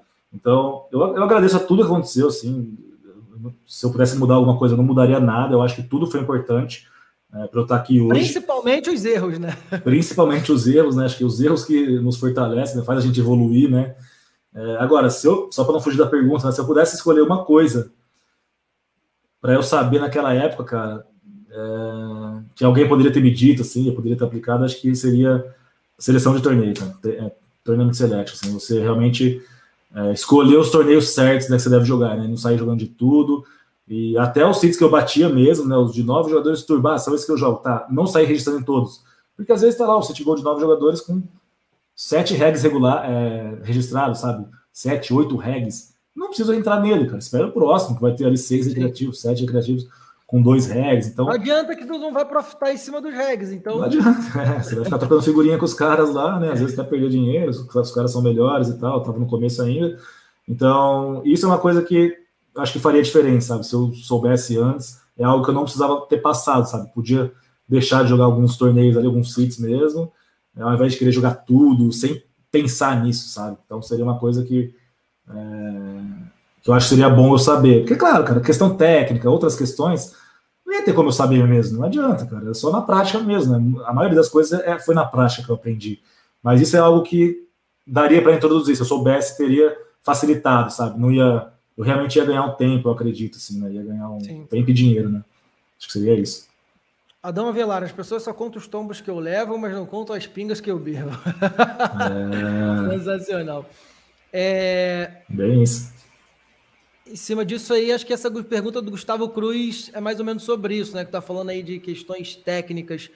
Depois de dominar a range de Open Race, qual o próximo fundamento que será dominar, que será bom dominar para ter uma evolução contínua? O que, que tu acha? Cara, o Open Race é só. você acha que é o Open Race é o. É o principal. Ah, acho que sim, cara. O, o Open Race, assim, a parte do pré-flop de forma geral, né? Então, depois do Open Race, né? Você quer estudar Open Race? Beleza, né? Acho que é o básico ali, né? Pré-flop. É... Mas não só o Open Race, né? Depois do Open Race, você estudar, na verdade, tudo que envolve pré-flop, né? Porque é, é onde a gente mais joga, não tem jeito, cara. Você começou a mão no pré-flop. Você vai estar sempre mais jogando. frequência ali. É, então que monstro você vai abrir, que monstro vai foldar de cada posição, com cada stack, contra tais tipos de vilão em cada fase do torneio enfim, não só o que você vai abrir, mas o que você vai é, dar pagar, de dar resteel, o que você vai pagar, o que você vai trimetar. Então, sempre indicando para você saber o que fazer no pré-flop. Tenta ser o expert em pré-flop. Porque não adianta você querer estudar o pós-flop, sendo que você não sabe nem o pré ainda, sabe? Como que você vai jogar um pós, saber como que as cartas interagem de acordo com o range do vilão, sendo que você tá com o range errado antes, na, antes de entrar na mão, sabe? É, você já deu o raise com a mão errada. Então, acho que para você é, é... Às, vezes, às vezes tem uma pergunta, pô, Gabriel, o que, que, que, tu faz nessa situação aqui? Eu falo, eu não sei, porque eu não me colocaria nela. Não estaria ali, né? Esse dama 3 off do MP que eu abri aqui, você sabe, Beto, o Flávio? Como é que eu vou dizer? Não, eu nem lembro. é bem por aí, cara. Você realmente é, ir passo a passo, né? Saber o que fazer tudo ali do, do pré-flop, mas saber mesmo, né, cara? É, realmente estudar. Que a gente sempre acha que a gente sabe mais do que a gente realmente sabe, né? Então Sim. você de fato saber assim, todas as ferramentas, e aí o Sitting Go entra sim, como uma, uma luva, né? Nessa hora, porque é muito pré-flop, muito open shove, raise né? Open raise mesmo que seja. E você tá o tempo inteiro naquela situação, porque a mesa tá sempre afunilando, os blinds diminuindo. Então você, cara, você tem que se mexer, você tem que dar alguém direto e saber o que fazer pré-flop, né? Tu não então, pode é... barrigar, esperar e vai falar, não, vou segurar aqui. Não, meu irmão, tá ali, tá. Hum, é... O blind tá subindo, teu stack tá caindo, tem que Exatamente. Então, porque às vezes você entra no MTT lá, tá, vou estudar range pré-flop, você estuda, aí vai no MTT lá, 60 blinds deep, que, pô, você, um monte de, um torneio com um monte de gente, aí você quase não joga, sabe, pré-flop, já, umas mãozinhas ali, aí você pega um Ice Ice com um cooler gigantesco lá, três all-ins, vai para 200 blinds, aí fica um tempo sem jogar, cara, você joga pouca mão, sabe? Então é mais um motivo, né, que o City Goal você joga muita mão mesmo, você se coloca em situações que você tem que agir pré-flop ali, sabe? Você começa a até perceber algumas coisas na prática, né? Só poder um all-in aqui, paguei um all-in aqui de Ice 7 off, e o cara mostrou Ice Rei lá no Rei Steel, aí na mão, depois você pagou lá Ice 4 off e o cara mostrou Ice Dama. Aí você começa a perceber, fala, porra, cara, toda hora eu tô dando, pagando aqui com esses ases fracos, o cara com mais melhor que o meu, vou começar a, a, a foldar essas mãos. Então você já está aprendendo alguma coisa na prática. E no MTT você vai demorar muito mais tempo, porque aquele restio lá vai acontecer uma vez no dia ali e tal, naquela faixa de stack, exatamente. Sim. E às vezes você tá com um monte de tela, você nem percebeu, né? Passou batido.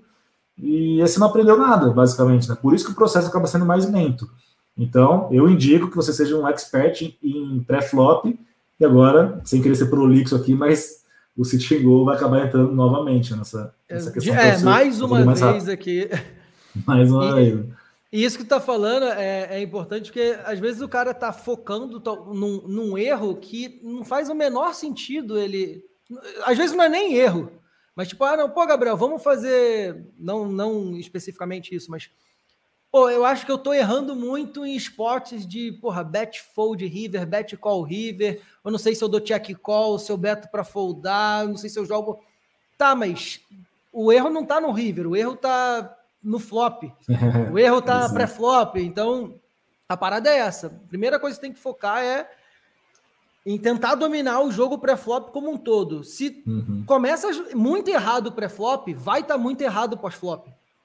Com certeza. Cara. Se você acerta o pré-flop, tu já está minimizando muitos erros que você poderia cometer no, no flop. E aí em todos os Com certeza. É, Alexandre Melo, joguei poker por 10 anos online e não tive uma base.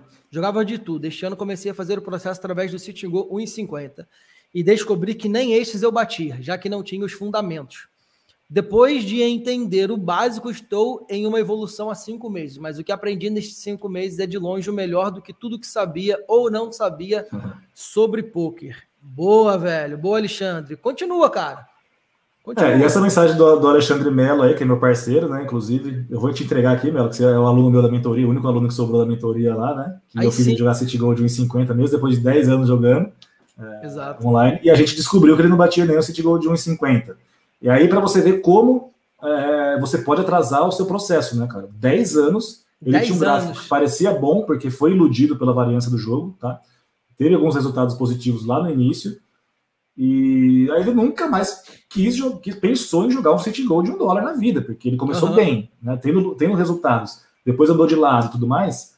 Porra, eu vou jogar um dólar? Pra quê? Sabe? Já tô ganhando dinheiro aqui, não tem porquê. E olha como atrasou a vida dele, cara. 10 anos jogando, depois daqueles resultados iniciais, ele não ganhou mais nada, né? Nos próximos anos. E hoje está tendo que regredir, entre aspas, né? Claro que tudo é aprendizado e tudo mais, mas ele está tendo que recomeçar, vamos dizer assim, o sitting goals de 1,50 de nove jogadores para voltar, para começar a ganhar de fato mesmo no poker e ser lucrativo no longo prazo, né? Então, mais uma vez para a galera estava perguntando aí, né, que é, dos MTTs e tal, você não pode pular esse processo. Cara, você pode, mas ó, você corre o risco de ficar 10 anos lá tentando e não sendo lucrativo, sabe? Fazendo um monte de curso, um monte de coisa, que não vai, não vai adiantar nada, né? E, por mais experiência que você tenha ganho no jogo, você descobrir que você não bate o set goal de novos jogadores, cara, é, provavelmente ele acha que foram 10 anos perdidos, né, da vida dele, ou pelo menos, não vou dizer perdidos, mas eu não diria perdidos, tá? Pode ser que ele ache isso, mas eu diria que se tivesse começado com aquela base lá no início, hoje poderia estar, com certeza estaria muito melhor, né? Não, não teria passado 10 anos é, sem ganhar e tendo que jogar City Gold de um dólar hoje, né? Depois de tanto tempo. Então, como eu falei, tudo é aprendizado, né? É, faz parte do processo tudo mais, mas serve como exemplo aí para a galera que está tentando buscar esse caminho. É, já ter um, alguém aqui para para falar como que foi esse processo já, né? Então é sempre bom a gente errar com os nossos erros, mas também saber, é, ah, desculpa, é, é bom a gente aprender com nossos erros, mas é bom também a gente aprender com os erros dos outros às vezes, né? Sim. Porque a gente não precisa passar por tudo aquilo que se o cara já errou e já perdeu o dinheiro dele, para que que tu vai continuar é, perdendo o teu, né? E, e, e, cara, isso é, é, é, é interessante porque eu já recebi algumas mensagens também do cara, pô, não é possível, velho. Toda live que vocês fazem, vocês ficam falando, não, porque se tingou é isso, se tingou é aquilo. O cara continua achando que tem algum segredo que ninguém conta. Tipo, tem, não, não é possível que o Caio tá dizendo que o Citingô é melhor. Não, ele deve ter feito alguma coisa que ele só fala na mentoria dele. E aí fica, começa, e aí, ele, e aí entra aquele, aquela parada de ficar indo, pulando de, de, de curso em curso, tá ligado? E o cara tá sempre Sim. buscando uma pílula mágica ali que vai mudar Exatamente. o resto da vida, cara. E não é assim que funciona. Escolhe um e vai, velho. É, a galera acha que é uma fórmula mágica, né? Alguma coisa ali que você faz e começa a ganhar, né, cara? Mas exato, exato. É aquilo que a gente falou no início, né, cara? Qualquer jogador. Cara, pode perguntar pro chat aí, tem 30 pessoas assistindo aí. Pensa qualquer jogador que você que você é fã, que você idolatra hoje, sabe? Pesquisa no Sharkscope se estiver liberado. Ou se não quiser pesquisar também, é, saber, só, só de saber da história dele, provavelmente esse cara joga poker há pelo menos cinco anos, no mínimo. Assim. Mas eu, é, qualquer um que você, mais, é, você disser mais. aí, vai ser uns 10 anos, sabe? Então, é, a fórmula mágica é essa, cara, dedicação durante anos ali, né, no processo, é, errando, estudando, aplicando, para chegar lá, né, um dia. Talvez, né, chegar lá um dia, né? Então não tem Exato. segredo, né, cara? Dedicação e disciplina, disciplina e dedicação diária, né? Não tem jeito. Evandro Rodrigues, então Campinas é o berço dos cais monstros. Eu vou, eu moro em Monte, Montemor. Vou para Campinas beber dessa água. Vai para Campinas beber do chopp, cara. Beber da água. Lá já vou net lá, tô. É. Caio vai te atender lá. O, Gabriel também estudou com a Kari. Valeu, Herbert. Boa. A Kari time. Joe Araújo, boa noite, meus ídolos. Que isso, cara? Que ídolo que é? Eu não. Né? Valeu, valeu. Ídolo, ídolo é muito. É, uma, é um pedestal muito grande. É... Boa noite, Pedro Letícia. O que é mentoria? O que, que é mentoria para você aí, Caio? A tua mentoria com o, o Alexandre, por exemplo? Cara, a minha mentoria, é, a minha mentoria era particular, né? Então é como se fosse aulas, né? São aulas que você dá para um aluno específico ou uma turma, né? Você, você pega algumas pessoas estão interessadas no seu conhecimento. Então é basicamente isso: você passar o seu conhecimento, alguma coisa que você é mais experiente do que outras pessoas que querem chegar onde você chegou, ou querem trilhar o mesmo caminho que você, enfim, elas querem absorver aquele conteúdo que você está disposto a oferecer. Então é cobrado um valor pela mentoria. É, eu tinha três alunos, né? Só que era particular, cada um uma mentoria para cada. E hoje eu estou só com o Melo, é, auxiliando ele, dando aulas semanais e tudo mais, para ele evoluir no jogo, né? Então seria, seria isso. Boa. É isso mesmo. A mentoria nada mais é, eu, eu diria que é um, seria um treinamento ali mais é, é, personalizado, vamos colocar assim, né? Boa. Você com não seria aquele um curso tradicional que tu recebe ali uma Isso. pancada de videoaula, fica ali assistindo, igual, um, igual o Caio uhum. fez em uma semana. Uhum. e Mas aí você vai ter um acompanhamento do cara, né? Então, isso. mentoria seria isso. Salve, Marcianque!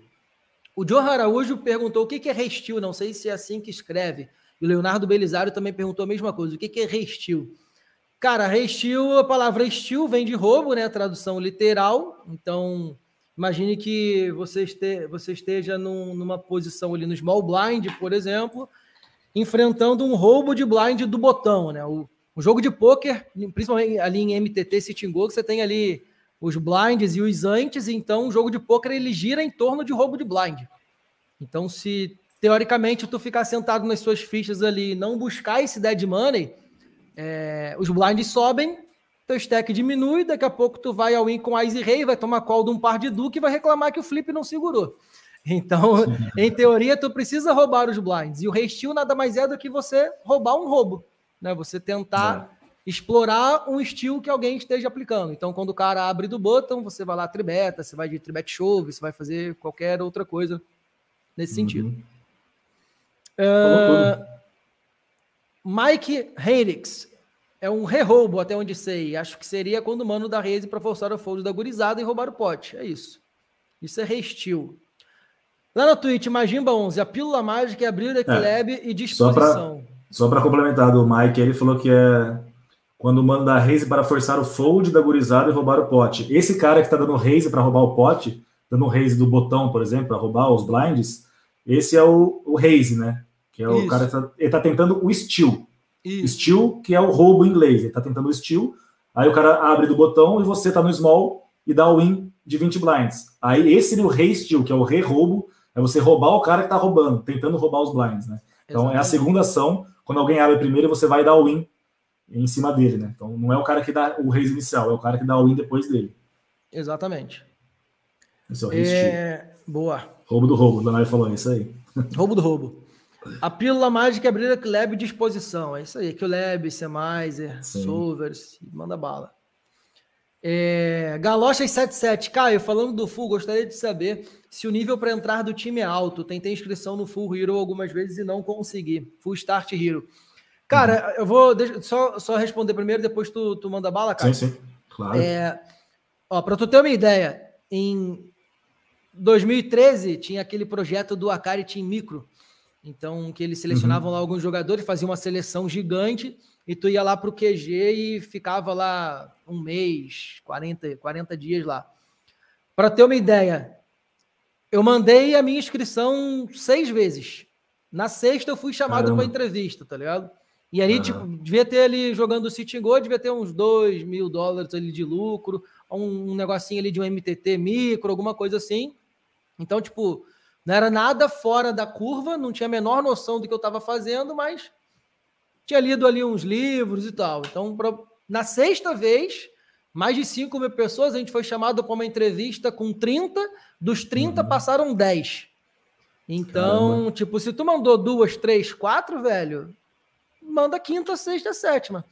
E uma dica, é, uhum. mais uma outra coisa. Quando você entra e manda para o time, é, o time ele nunca vai, tipo, vai nem ouvir, não vai nem te chamar para uma entrevista. Primeiro, se tu não tiver tempo disponível para aquilo que tu tá se propondo naquele time, seja de sitting goal, seja de MTT. E segundo, se tu não tiver um, um objetivo ali. Então, aquilo que a gente estava falando antes de você, porra, chegar e colocar volume nesse Tingô, pode te ajudar demais no processo de entrar para o time, porque o time vai olhar e vai falar: puta, esse cara tá grindando City há um bom tempo. Ele uhum. tem 5 mil jogos nesse City Go. Então os caras vão ver que tu tá ali com a mão na massa todo dia, entendeu? Se você tem muito, você tem um volume razoável, mas um pouquinho de cada coisa, tu tá se afastando. Eu acho dessa possível entrevista, que aí na entrevista você vai convencer o cara de entrar.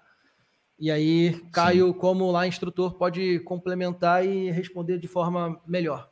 Nossa, você falou muito bem, né? É, é claro que o, o que você está fazendo hoje importa muito para o time, né, cara? Então não adianta você. Às vezes a pessoa tem essa mentalidade, né? Ah, eu vou me dedicar quando eu entrar para um time. Na verdade, você está se dedicando antes, né? O que, que você Isso. fez nos últimos três meses? Quantos jogos você fez? Por mais que você não seja lucrativo, né? Como o Gabriel falou, é, pô, você fez 5 mil jogos no, no Sitting Goals ali, tem um gráfico mais ou menos e tal. Cara, já é, já é algo positivo, sabe? Então, o nível para entrar não precisa ser tão alto, mas o nível de, de, dedicação que você aparenta ter, pelo menos, já tem que ser é, maior, porque, claro, a, a, concorrência é muito grande, a gente recebe diariamente diversas né, pessoas tentando entrar para o Flu, e não adianta você não está se dedicando hoje, sendo que outras pessoas estão já, entendeu? Então, como o Gabriel falou também, ele colocou muito bem, né? Você ter tempo disponível, né? Se você trabalhar, já vai ficar mais complicado, né? Em tempo, em período integral ou período comercial, que seja, é, fica mais complicado, né? Para você concorrer com outras pessoas. Então, você precisa de tempo, essa disponibilidade, mas o principal mesmo é a dedicação e a disciplina que você vai mostrar agora, né? Antes de entrar para o time. Então, como ele falou, Cara, tentou uma vez, duas, não deu? Tenta a terceira, beleza, só que não não tenta por tentar também. Se você Sim. não foi chamado, alguma coisa aconteceu para que isso não, não tenha se concretizado ali, né? A gente não ter chamado você para reunião. Então, tenta fazer algo diferente. Você preencheu os seus dados lá, né? pô, o que será que está acontecendo? Será que o meu volume está muito baixo? Minha dedicação, o tempo que eu tenho? Então, começa a, a se dedicar mais, né? pega os próximos meses, ali, dois, três meses, se dedica, joga, tenta jogar o máximo possível, nem que seja se tingou mesmo, tenta mostrar pelo menos alguma coisa a mais, para depois você se inscrever de novo, uh, tentar uma entrevista para ter algo diferente para mostrar, né? Uh, então, não só no poker, né? Qualquer coisa, né? Eu aprendi isso na, fora do poker, né? Que foi no, para tirar o visto para os Estados Unidos, né? Eu tirei a primeira vez, foi negado, né? Pelos motivos deles lá. E no mês seguinte eu tentei de novo. Ah, não deu certo, tá? vou tentar mais uma vez aqui, né? Cara, olharam minha ficha lá, falaram, ah, você... nem, nem fizeram pergunta na segunda vez. Eu não vou entrar muito em detalhe aqui, né? Mas enfim, a segunda vez que eu tentei, eles olharam minha ficha assim, ah, você tentou no mês passado, né? O que, que mudou de lá para cá? Aí eu não sabia o que responder. Eu falei, cara, não mudou nada, mas eu mesmo, né? Então, me deu um clique. Você fala, tipo, por que, que eu tô tentando de novo, sabe? Não mudou nada, né? Por que, que eles iriam me passar agora? Tá até registrado no sistema deles lá que eu não passei e não tem por que eles me passarem de novo agora, sabe? E aí que eu percebi, falei, não, realmente eu preciso mudar minha vida, né? O, o que eu precisaria, o que eu preciso fazer aqui para conseguir um visto para os Estados Unidos, lá para ir para Las Vegas, que seja e tal. E é mais ou menos isso, né, cara? Você tentou a inscrição hoje. Ah, tenta 5, 6, 7 vezes. Tá, mas não adianta você ficar tentando da mesma forma que você está hoje, sabe? Você tem que mudar alguma coisa para aumentar a sua chance de entrar no time, né? Sim. Eu acho que é mais ou menos por aí também.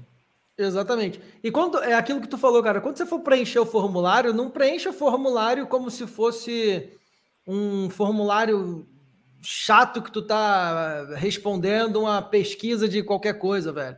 Aquilo ali, se esse é o teu objetivo, dá atenção para aquilo ali.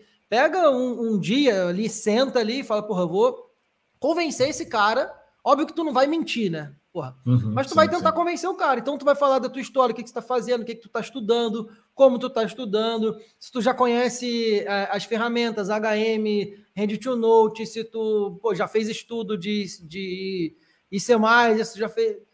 Tem que mostrar uhum. para o cara que você quer e que você já está fazendo por onde, né? Se, igual o Caio comentou, cara, se tu vai mandar sempre a mesma coisa, o cara fala, puta, um mês, o cara não evoluiu nada, não mudou nada, não fez nada diferente. Não vou nem abrir. Uhum. Vai direto pro, pro lixo eletrônico.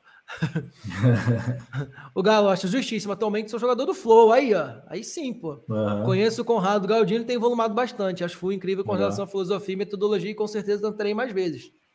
Manda bala. Maravilha.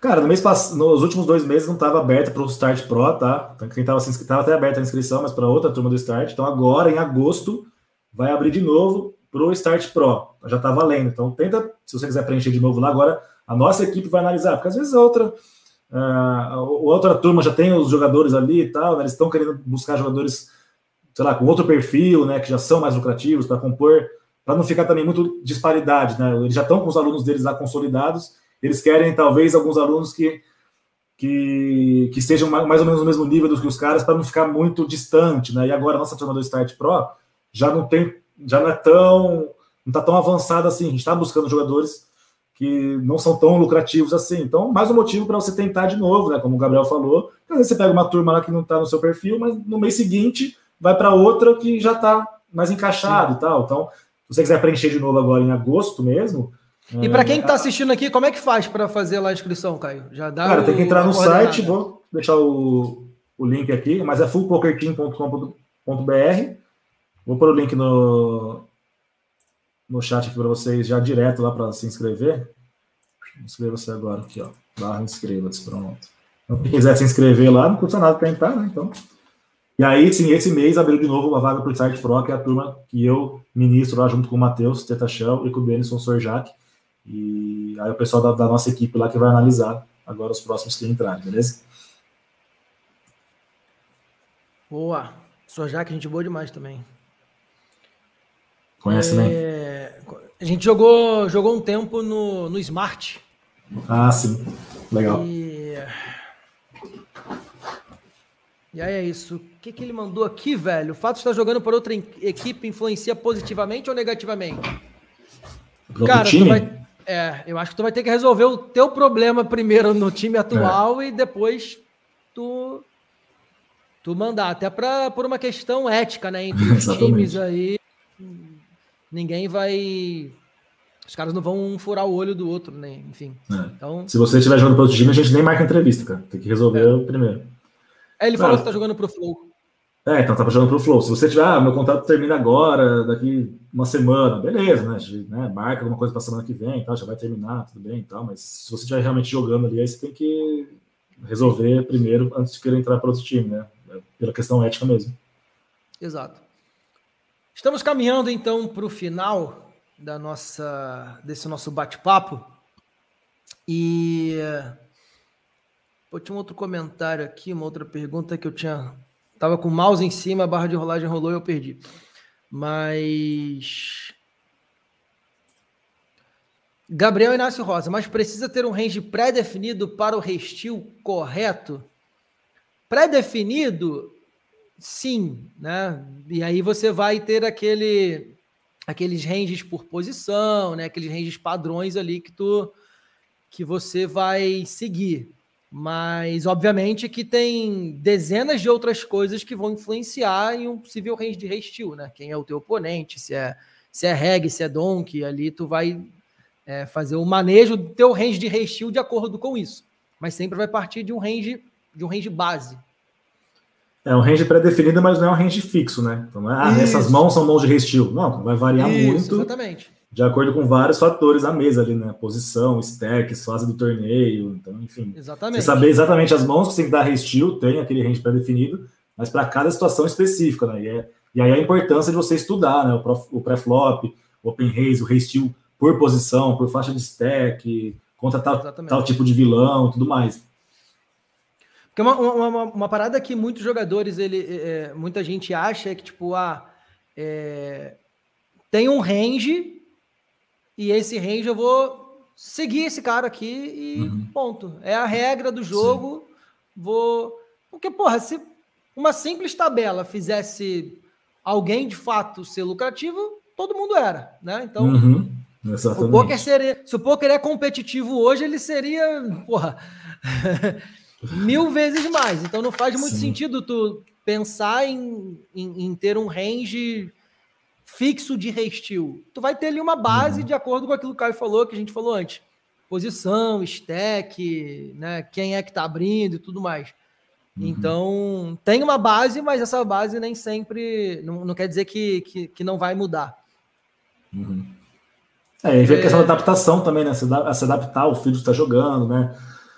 É, sei lá, um field mais barato, né? Que os caras Sim. dão menos resteel light, por exemplo, né? É, em relação ao call em resteel, né? Pô, você vai pagar mais, mais tight, né? Agora em relação a jogadores mais agressivos, né? Um buy mais alto, por exemplo, que os caras dão muito mais resteel com outras mãos, né? Com range maior, você também vai ampliar o seu range. Então você saber se adaptar a cada situação, né? Sim. E o ICMizer também não vai te dar a resposta para tudo isso, porque tu vai ter que se ajustar dentro do ICMizer. Sim. Então, tipo, tu vai colocar um spot lá no IC mais que você tá jogando um City micro. Mas nesse City micro stakes, os caras têm tendências completamente diferentes do que aquilo que o IC está trazendo.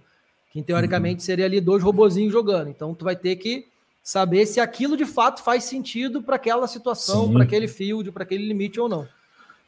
É, e aí você vai ajustar o range do vilão no C+, né? Você consegue editar Isso. o range dele, né? Porque ele vai trazer o, a tabela de Nash ali, que é o que todos deveriam fazer, né? No jogo perfeito, quem, todos que eles deveriam chovar e que eles deveriam dar call no chove. Então, você tem que ajustar e falar, não, esse cara do micro, ele vai dar o win com muito menos mãos, então eu vou pagar mais tight também, né? Então, você fazer esse ajuste é importante e não só levar em consideração o que o C+, diz, mas você também pensar, né, cara? Então, você é, colocar no C+, falar, ah, cara, esse cara dá win, eu acho que ele dá win com essas mãos, e aí o C+, diz que você tem que dar call com essas. Aí você pega lá um, um Dama Valete Suited, que é a borda do seu range de call. Tá, só que aí você para para pensar, pô, tô numa reta final de um torneio que tá pagando bem, esse Até cara pode ser vale um pouco mais tight, exatamente, cara. Talvez ele chove um pouco menos, e, pô, tô com 50 blinds aqui, não preciso pagar 23 blinds aqui e comprometer meu stack para essa reta, porque os caras são muito fracos, só tem recreativo na mesa, e aí você vai meio que contra o IC, não contra, mas você vai pegar a borda que ele manda da call, naquela situação específica ali, 18 left, você não vai dar call para você manter o seu stack na reta, sabe? Claro que você não vai usar isso como desculpa também para ficar foldando demais. Sim. É só para vocês parem para pensar o jogo também e não é, levarem o IC mais ao pé da letra, mesmo editando range e tudo mais. Né? Então, isso é algo que eu que eu trago comigo hoje, né, falando em C+, é porque é uma coisa que eu nunca tinha usado. O C+, quando eu joguei City Go a minha vida inteira, é, eu nunca tinha aberto um C+, eu sempre aprendi na prática, vendo o que era bom, o que era ruim, vendo os vilões, o que, que eles estavam fazendo, pesquisando quem era bom. Pô, esse cara deu all-in com 13 blinds de Dama Vala Sutra do, do cutoff. Pô, e é lucrativo, cara. Então, provavelmente é bom isso, sabe? E aí, claro, né, vendo outras pessoas usarem C+, e tal, eu, eu, eu tive uma ideia melhor, mas eu nunca tive essa prática de abrir e colocar no programa. E hoje eu tenho mais isso, até por ser instrutor, né? É, me ajuda. Só que para mim eu tenho, uma, eu tenho uma clareza tão grande, cara, que eu já sei antes o range e como que o programa pensa, e às vezes até para ir contra o que o programa diz por conta dessas questões de adaptação que eu falei, né? Então é muito melhor você realmente aprender uh, o que você tem que fazer e por que, que o C já está mostrando aquilo do que simplesmente decorar ranges, né? Acho que isso é mais importante. Exatamente, matou. É, show de bola. Tenho três, duas questõezinhas para gente, a gente fechar. E uma questão daquela típico de Marília Gabriela, né? De frente com Gabi. de frente com Gabriela. Né? De frente com Gabriel. É... Gabi Gabriel. Se hoje tu, tu tem, provavelmente tem alguns, tu tem ídolos, pessoas que tu admira pra caramba, e tu fala, pô, esse cara aqui, esse cara seria do caralho tomar um chopp com ele, trocar ideia. Três pessoas que tu fala, pô. Três pessoas? É, vivo ou morto? Pode ser. Vamos ressuscitar alguém aqui. Ressuscita alguém aí. E por que, se quiser falar cara, também, né? Cara, assim, eu vou no clichêzão na primeira que não tem como, né? Que é a primeira pessoa que veio na minha cabeça, assim, que mudou a minha vida no poker, que é o Akari, né? Não tem uhum. como. É, porque ele realmente, né, o curso dele lá e tudo que. A minha base veio toda dele, né? A primeira pessoa que eu tive um contato, entre aspas, né? Vendo vídeos e tudo mais. Uhum. E, e, além de ser um cara gente boa pra caramba, né? Acho que seria legal trocar uma ideia com ele ali e tal. É, seria o Akari. É, a segunda pessoa, uh, eu colocaria nessa lista uma pessoa que eu admiro também de outro esporte, né, que é o Cristiano Ronaldo, que é um cara que ele está sempre em alta performance, assim, e ele realmente é um cara que ele se dedica demais, né, super disciplinado e tal. É, já vi algumas entrevistas dele, né, ele sempre falando, né, que é, o talento ele não se não se sustenta sozinho, né? E eu Sim. acho que ele é um caso disso, né, cara? Não sei se ele é tão talentoso quanto o Messi, por exemplo. Não vou entrar na discussão Cristiano Ronaldo e Messi aqui, pelo amor de Deus, mas é, parece que é mais um dom assim, do Messi, o Cristiano Ronaldo é mais na disciplina mesmo, na dedicação, sabe? Está ali né, no esforço diário mesmo. É, então, eu gostaria de trocar uma ideia com ele para falar mais sobre é, alta performance e tudo mais. E a terceira pessoa, eu vou dizer que é o meu avô, cara, meu, fa meu falecido avô, né? Já que você deu essa oportunidade. Boa. É, que é um cara que, pô, faleceu faz um tempo já, mas ele sempre é, me apoiava, né? A gente conversava e tal, ele gostava de, de, de me apoiar né, em relação ao futebol e tudo mais, ele jogava futebol também.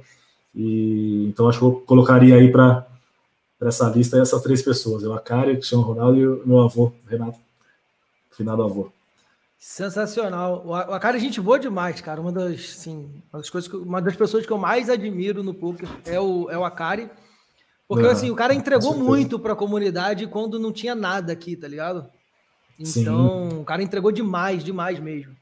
Ele começou e... a capinar o. o é, mato, ele, né? começou a, é, ele começou a capinar aquele terreno, tá ligado? E, e aí, cara, tem também. É, eu, eu, sempre, eu sempre curto valorizar as, os caras que estão aqui, tá ligado? O, o, os caras que são brasileiros que Sim. criaram e desenvolveram o, o, jogo aqui, entendeu? Óbvio que hum. tem uhum. gente boa pra cacete no mundo, é, de, de jogador, enfim. Mas, porra, tem, tem os caras daqui que também são bons pra caramba. Então, é, sim, sim. aqui às vezes existe, existe muito essa. De valorizar muito de fora e pouco de dentro. Então, é. essa é uma, é uma parada que, que me pega bastante. E, uhum. e o Cristiano Ronaldo, velho, se falar de performance, é o cara meio bizarro, né, mano? Então, tem até o, aquele. O cara não toma.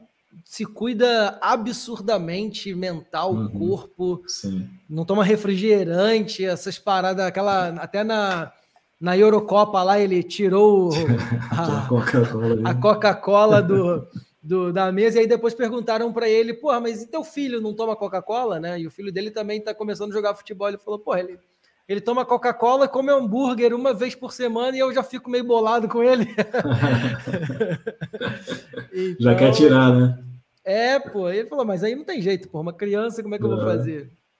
É, e jeito, né? Fora do poker, tu tem hábito de ler livro, alguma coisa assim? Cara, eu vou ser bem sincero para você, eu não tenho hábito de ler, tá? Eu já li alguns livros e tal, é, mas eu não, não consigo nem tempo, na verdade, para ler livro. Né? Às vezes eu ouço, né, audiobook e tal, né? É, eu tenho mais esse costume, mas não é muito também. Mas se eu falar para você que eu leio livros e tal, para fazer indicações aqui, até poderia indicar um livro ou outro aqui e tal, se você me perguntar, mas não, não tenho hábito, tá? Hoje eu não tenho hábito de, de ler muitos livros, é, até porque eu acho que, assim, livro é interessante e tudo mais, mas em relação a poker, ele fica muito defasado, né? Se for, principalmente conceitos técnicos, né? o poker ele evolui muito rápido, né? O poker de hoje não é o mesmo de seis meses atrás, né? Então acaba ficando um pouco defasado. É, eu acho que livros sobre mindset, sobre alta performance, né? Esse tipo de coisas que são, são interessantes e é o tipo de, de coisa que eu costumo ler quando eu leio, né? Boa, boa. E então, para gente só aproveitar e ler as últimas mensagens, tem algumas perguntas aqui. O Evandro Caio, você sendo monstro de City Nine Players, você acredita que ICM é fundamental? Sim. Vou responder, Caio depois pergunta. Responde aí também agora. Cara, ICM é fundamental, né? Como você colocou aí, não tem outra palavra para definir, né, cara? É, você precisa saber jogar por ICM, né? E o City de nove jogadores, diga. Não, esses dias teve um. Desculpa te interromper, velho. Esses dias teve um, um, um tem uma dúvida que eu respondi no inbox. Aí eu falei, pô, cara, não, mas por ICM você tem que fazer isso. Aí ele, não, mas eu tô jogando para cravar. Eu falei, eu também. mas tá, eu tô ganhando para ganhar dinheiro, né? Tô jogando para é, ganhar dinheiro. Tô jogando para ganhar dinheiro, mas eu também, pô. mas vai, complementa Exatamente. É bem isso, né, cara? Porque às vezes as pessoas se confundem, né? Quer jogar para cravar, só que tá rasgando dinheiro fazendo isso, né? E o City Gold de nove jogadores, para mim, não tem melhor escola do que um City de, de sei lá, o Six Max, talvez, de turbo, mas o de 9 eu acho que é o melhor mesmo para você aprender mesmo sobre CM, né? Sabe? Você não errar tanto né, depois, lá na frente, né, em MTTs, em, em, torneios maiores e tal. Porque assim, por mais que você queira cravar aquele sítio ali, beleza, cara. Você pode dar um call ali, você vai cair, você vai abrir outra tela, tá bom. Mas quando você tiver numa mesa final de Sunday Million lá, né, que o payout são 10 mil dólares, né, 15 mil dólares, você vai dar um call para cravar ali, vai cair, e você vai ficar o resto da vida se lamentando pelo call errado que você deu. E realmente era errado, porque tem caras shorts na mesa ali, né, com 5, 7 blinds, você deu um call de 20 lá, de Ais e Dama, de Ais e Rei, que seja, que não vai ser bom, é, porque você estava na frente do vilão e você rasgou 50 mil dólares nesse call, sabe? Então, é extremamente fundamental. E eu indico sempre, falo mais uma vez aqui, se tiver de novos jogadores, para aprender sobre CM, é a melhor forma, porque você só aprende CM na prática. Não adianta você. Pode ser o pica das galáxias do MTT, lá, ser o, o fudidão, lá, não vou citar nomes aqui, mas o melhor cara de MTT do mundo que, que estuda CM todo dia, dia inteiro, para ser cada dia melhor em CM. Ele não vai aprender como um jogador de sitting goal de nove jogadores, um reg bom, que está lá todo dia vivenciando e errando ali jogando na prática mesmo. Né? Pode ter certeza, cara. Se os dois se enfrentarem numa, numa mesa final daqui a um tempo, é, o cara do sitting goal de nove jogadores, ele vai ter vantagem, ele vai errar menos por ICM do que o cara que estuda todo dia sobre ICM e joga MTT e não está lá vivenciando aquilo. Então, é, é fundamental, como você falou. Boa. João Araújo, pensei que eu ia ser a terceira pessoa para tomar o chopp. Você é a quarta, você é a quarta pessoa. Se é tivesse mais uma, ia ser. É. ia pagar ainda. Paga a conta, né? Opa, tudo bem, amigo? Joga se chegou no PV Poker no limite mais baixo. Joga 400 se chegou por mês. É um bom volume, sendo que só consigo jogar 4 horas por dia. Cara, ainda mais no PP Poker, eu considero ter um bom volume, né? Tu consegue jogar 400 seats ali, mas Uhum. Eu acho que para City mesmo tu precisa de bem mais. Fala aí, Caio. É, eu, eu diria que para City em Goal, não sei qual é o tipo de City, né? Só tem single table lá no, no PP Poker? Depende da estrutura ali, também. mas pode ter, pode ter é, é. estrutura é, hiperturbo também. Uhum. Depende do clube, mas, depende Mas tem de mais de nove jogadores ou é tudo single table? Não, menos de menos de, de, de, de nove. Menos de nove. Tá. É, então, não tem, provavelmente não tem. Eu nunca vi pelo é. menos é. City 18, 45, 180. Uhum. É, considerando o City Goal de uma mesa só, eu acho baixo também, tá? Eu acho que 4 horas por dia você consegue fazer um volume bem maior. É, que talvez o PP Poker você não consiga pôr muita tela simultânea e tudo mais, né? Mas é, eu acho que o ideal de City Goal é você fazer no mínimo mil jogos no mês, tá? No mínimo. Mas eu diria que o, o ideal não, né? O mínimo. O ideal seria ali 1.500 para cima, assim, sabe? Então Acho que 400 está tá baixo ainda. Conseguir aumentar pelo menos, pelo menos dobrar, né? Dobrar a meta aí para 800, já começa a ficar um pouco melhor, né? Mas pelo menos uns mil por mês. Boa. Márcio Yankee, conversaria com o CR7 pelo mindset do cara. Acho que por aqui só vi mindset parecido com o Ronaldo.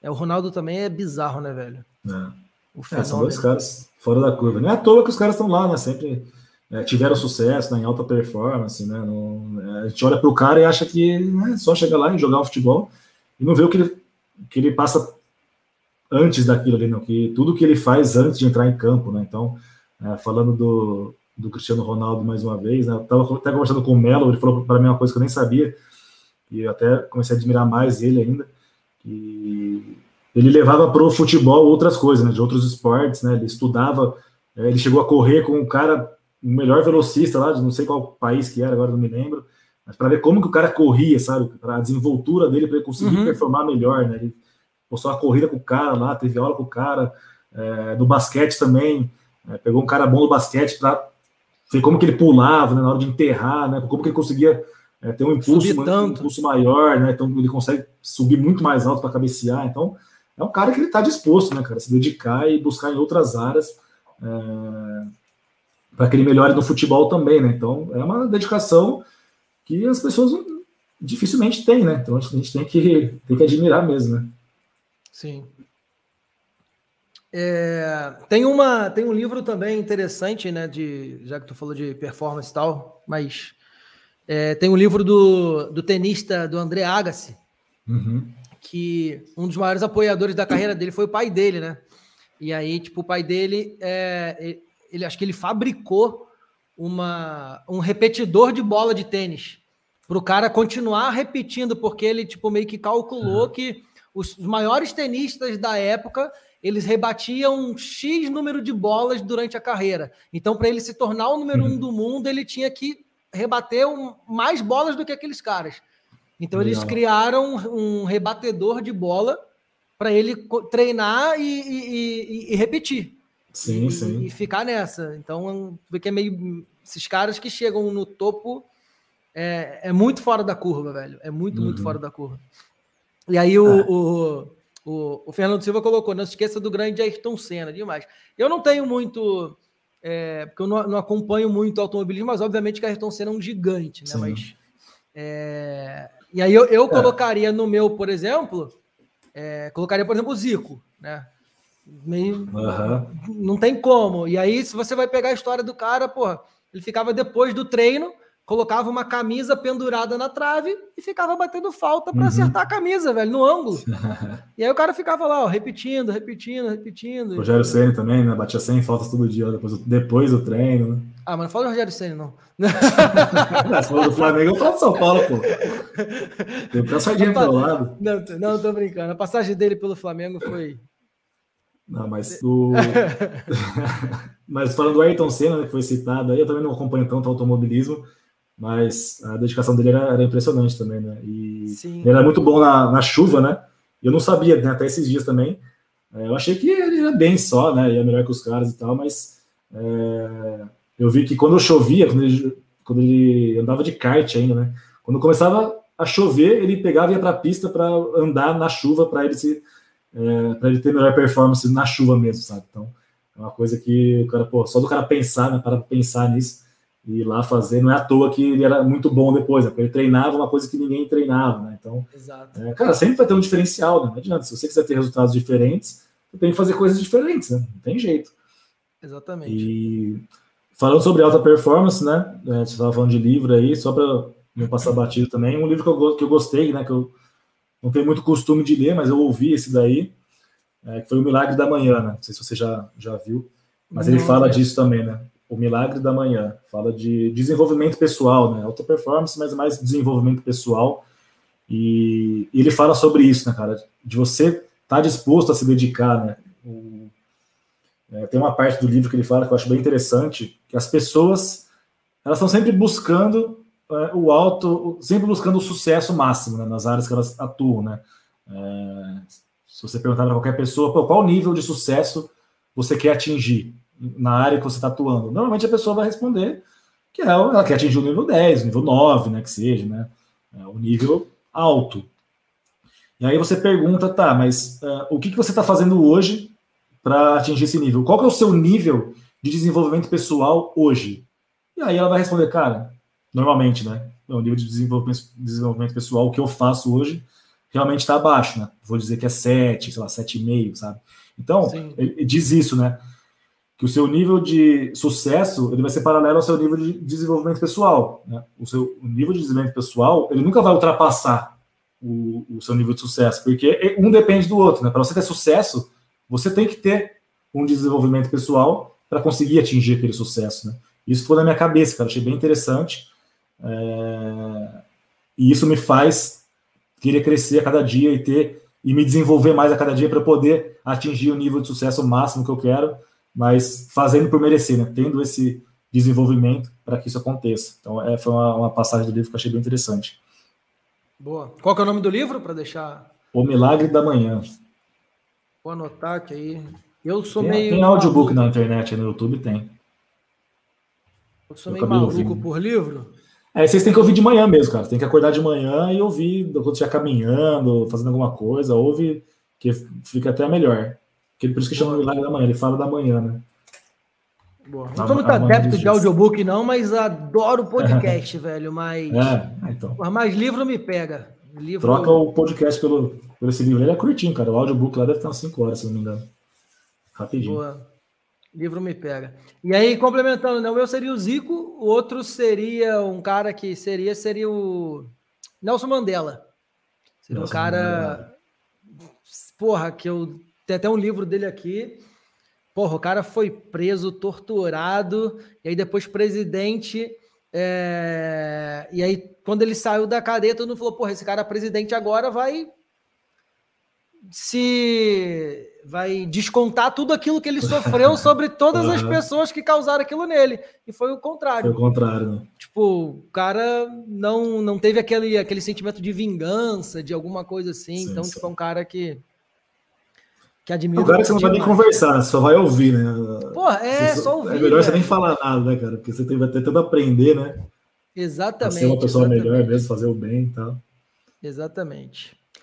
E, e a outra seria minha mãe. Minha mãe tá, tá longe, então o outro seria eu tomaria um chopp com a minha mãe. é, tem que valorizar Bom, a família, né? Finalizamos a live de hoje, turma. Deixar aí Show o agradecimento mais uma vez gigante para o Caio, contribuiu muito.